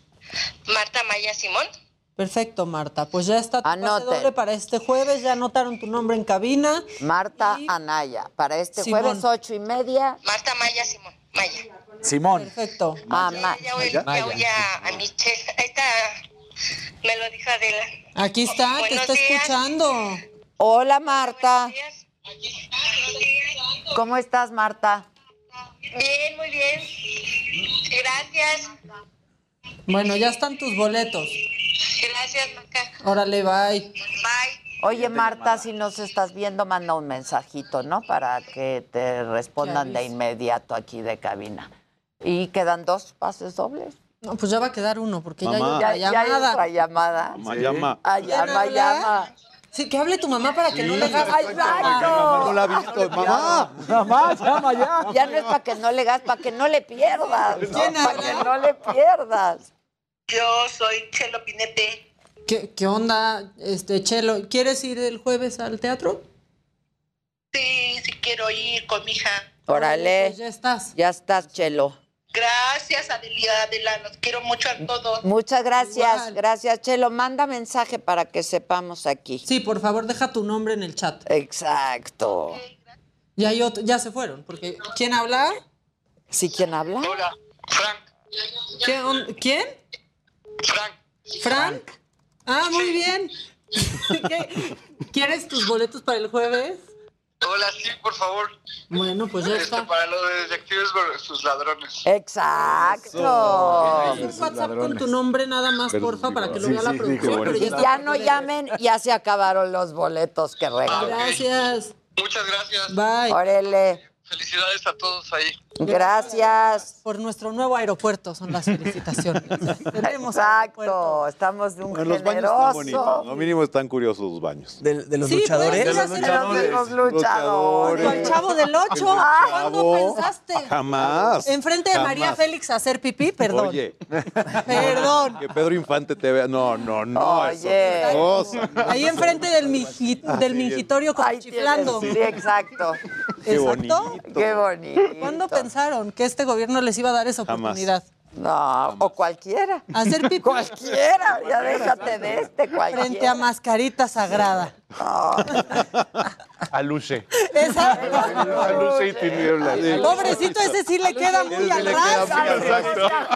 Directo, ahí sí te ve, Tocho Morocho. A Luche y tu peluche. Exacto. Oigan, vayan al teatro, paguen su boleto. La verdad es que ahora sí que, pues sí es por amor al arte, ¿no? Este tipo de, Sí. de obras es por amor al arte. Paguen su boleto, este, para que sigan habiendo más obras, ¿no? Importantísimo. La verdad, Sí. muy importante, para que se animen a hacer otra y así. y así. Que no se acaben los nuevos productores de teatro. No, al contrario, al contrario. Este, chicos, escriban bien, vayan con B chica. Ay, miren ya. Este, sí, hay, Vayan. hay que vayan, vayan, Mira, vayan. con B chica, Con B con, doble, con doble L, L, claro. ya, con, Con con- de burro, sí, lo que quieran. Como quieran, pero hay que ir al teatro. Sí. Y en la pandemia, ¿cómo la pasaste tú? La verdad, a mí me fue de los mejores años que he tenido. O sea, fue muy padre porque grabé, empecé a grabar novela, entonces estuve casi toda la pandemia grabando Ah, ok. y seguía un poco con la jaula y me dio por además sembrar cosas en el jardín, no sé por qué. Y yo me la pasé muy bien, la verdad, cuidándome muchísimo, pero la vida me regaló mucho trabajo en pandemia, ¿no? Te regaló trabajo y de pronto también hacer jardinería que luego no puedes hacer, ¿no? y que es bien terapéutico. Yo creo que muchos encontraron ahí, Sí. ¿no?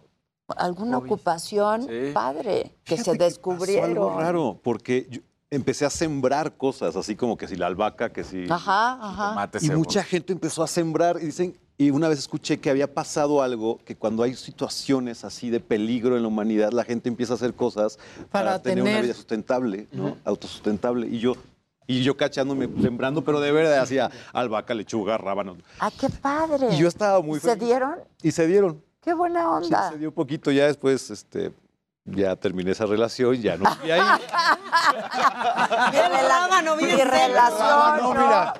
Mi relación con la lechuga mi terminó. relación, no pude probar los frutos. Ah, saliste. Hubiera Sí. sembrado limones de haber De, sabido. de haber sabido aguacate. No. Aguacate. No, pero tuvo que salir del, Sí, salí, entonces ya. del no. predio. Del predio. Del predio.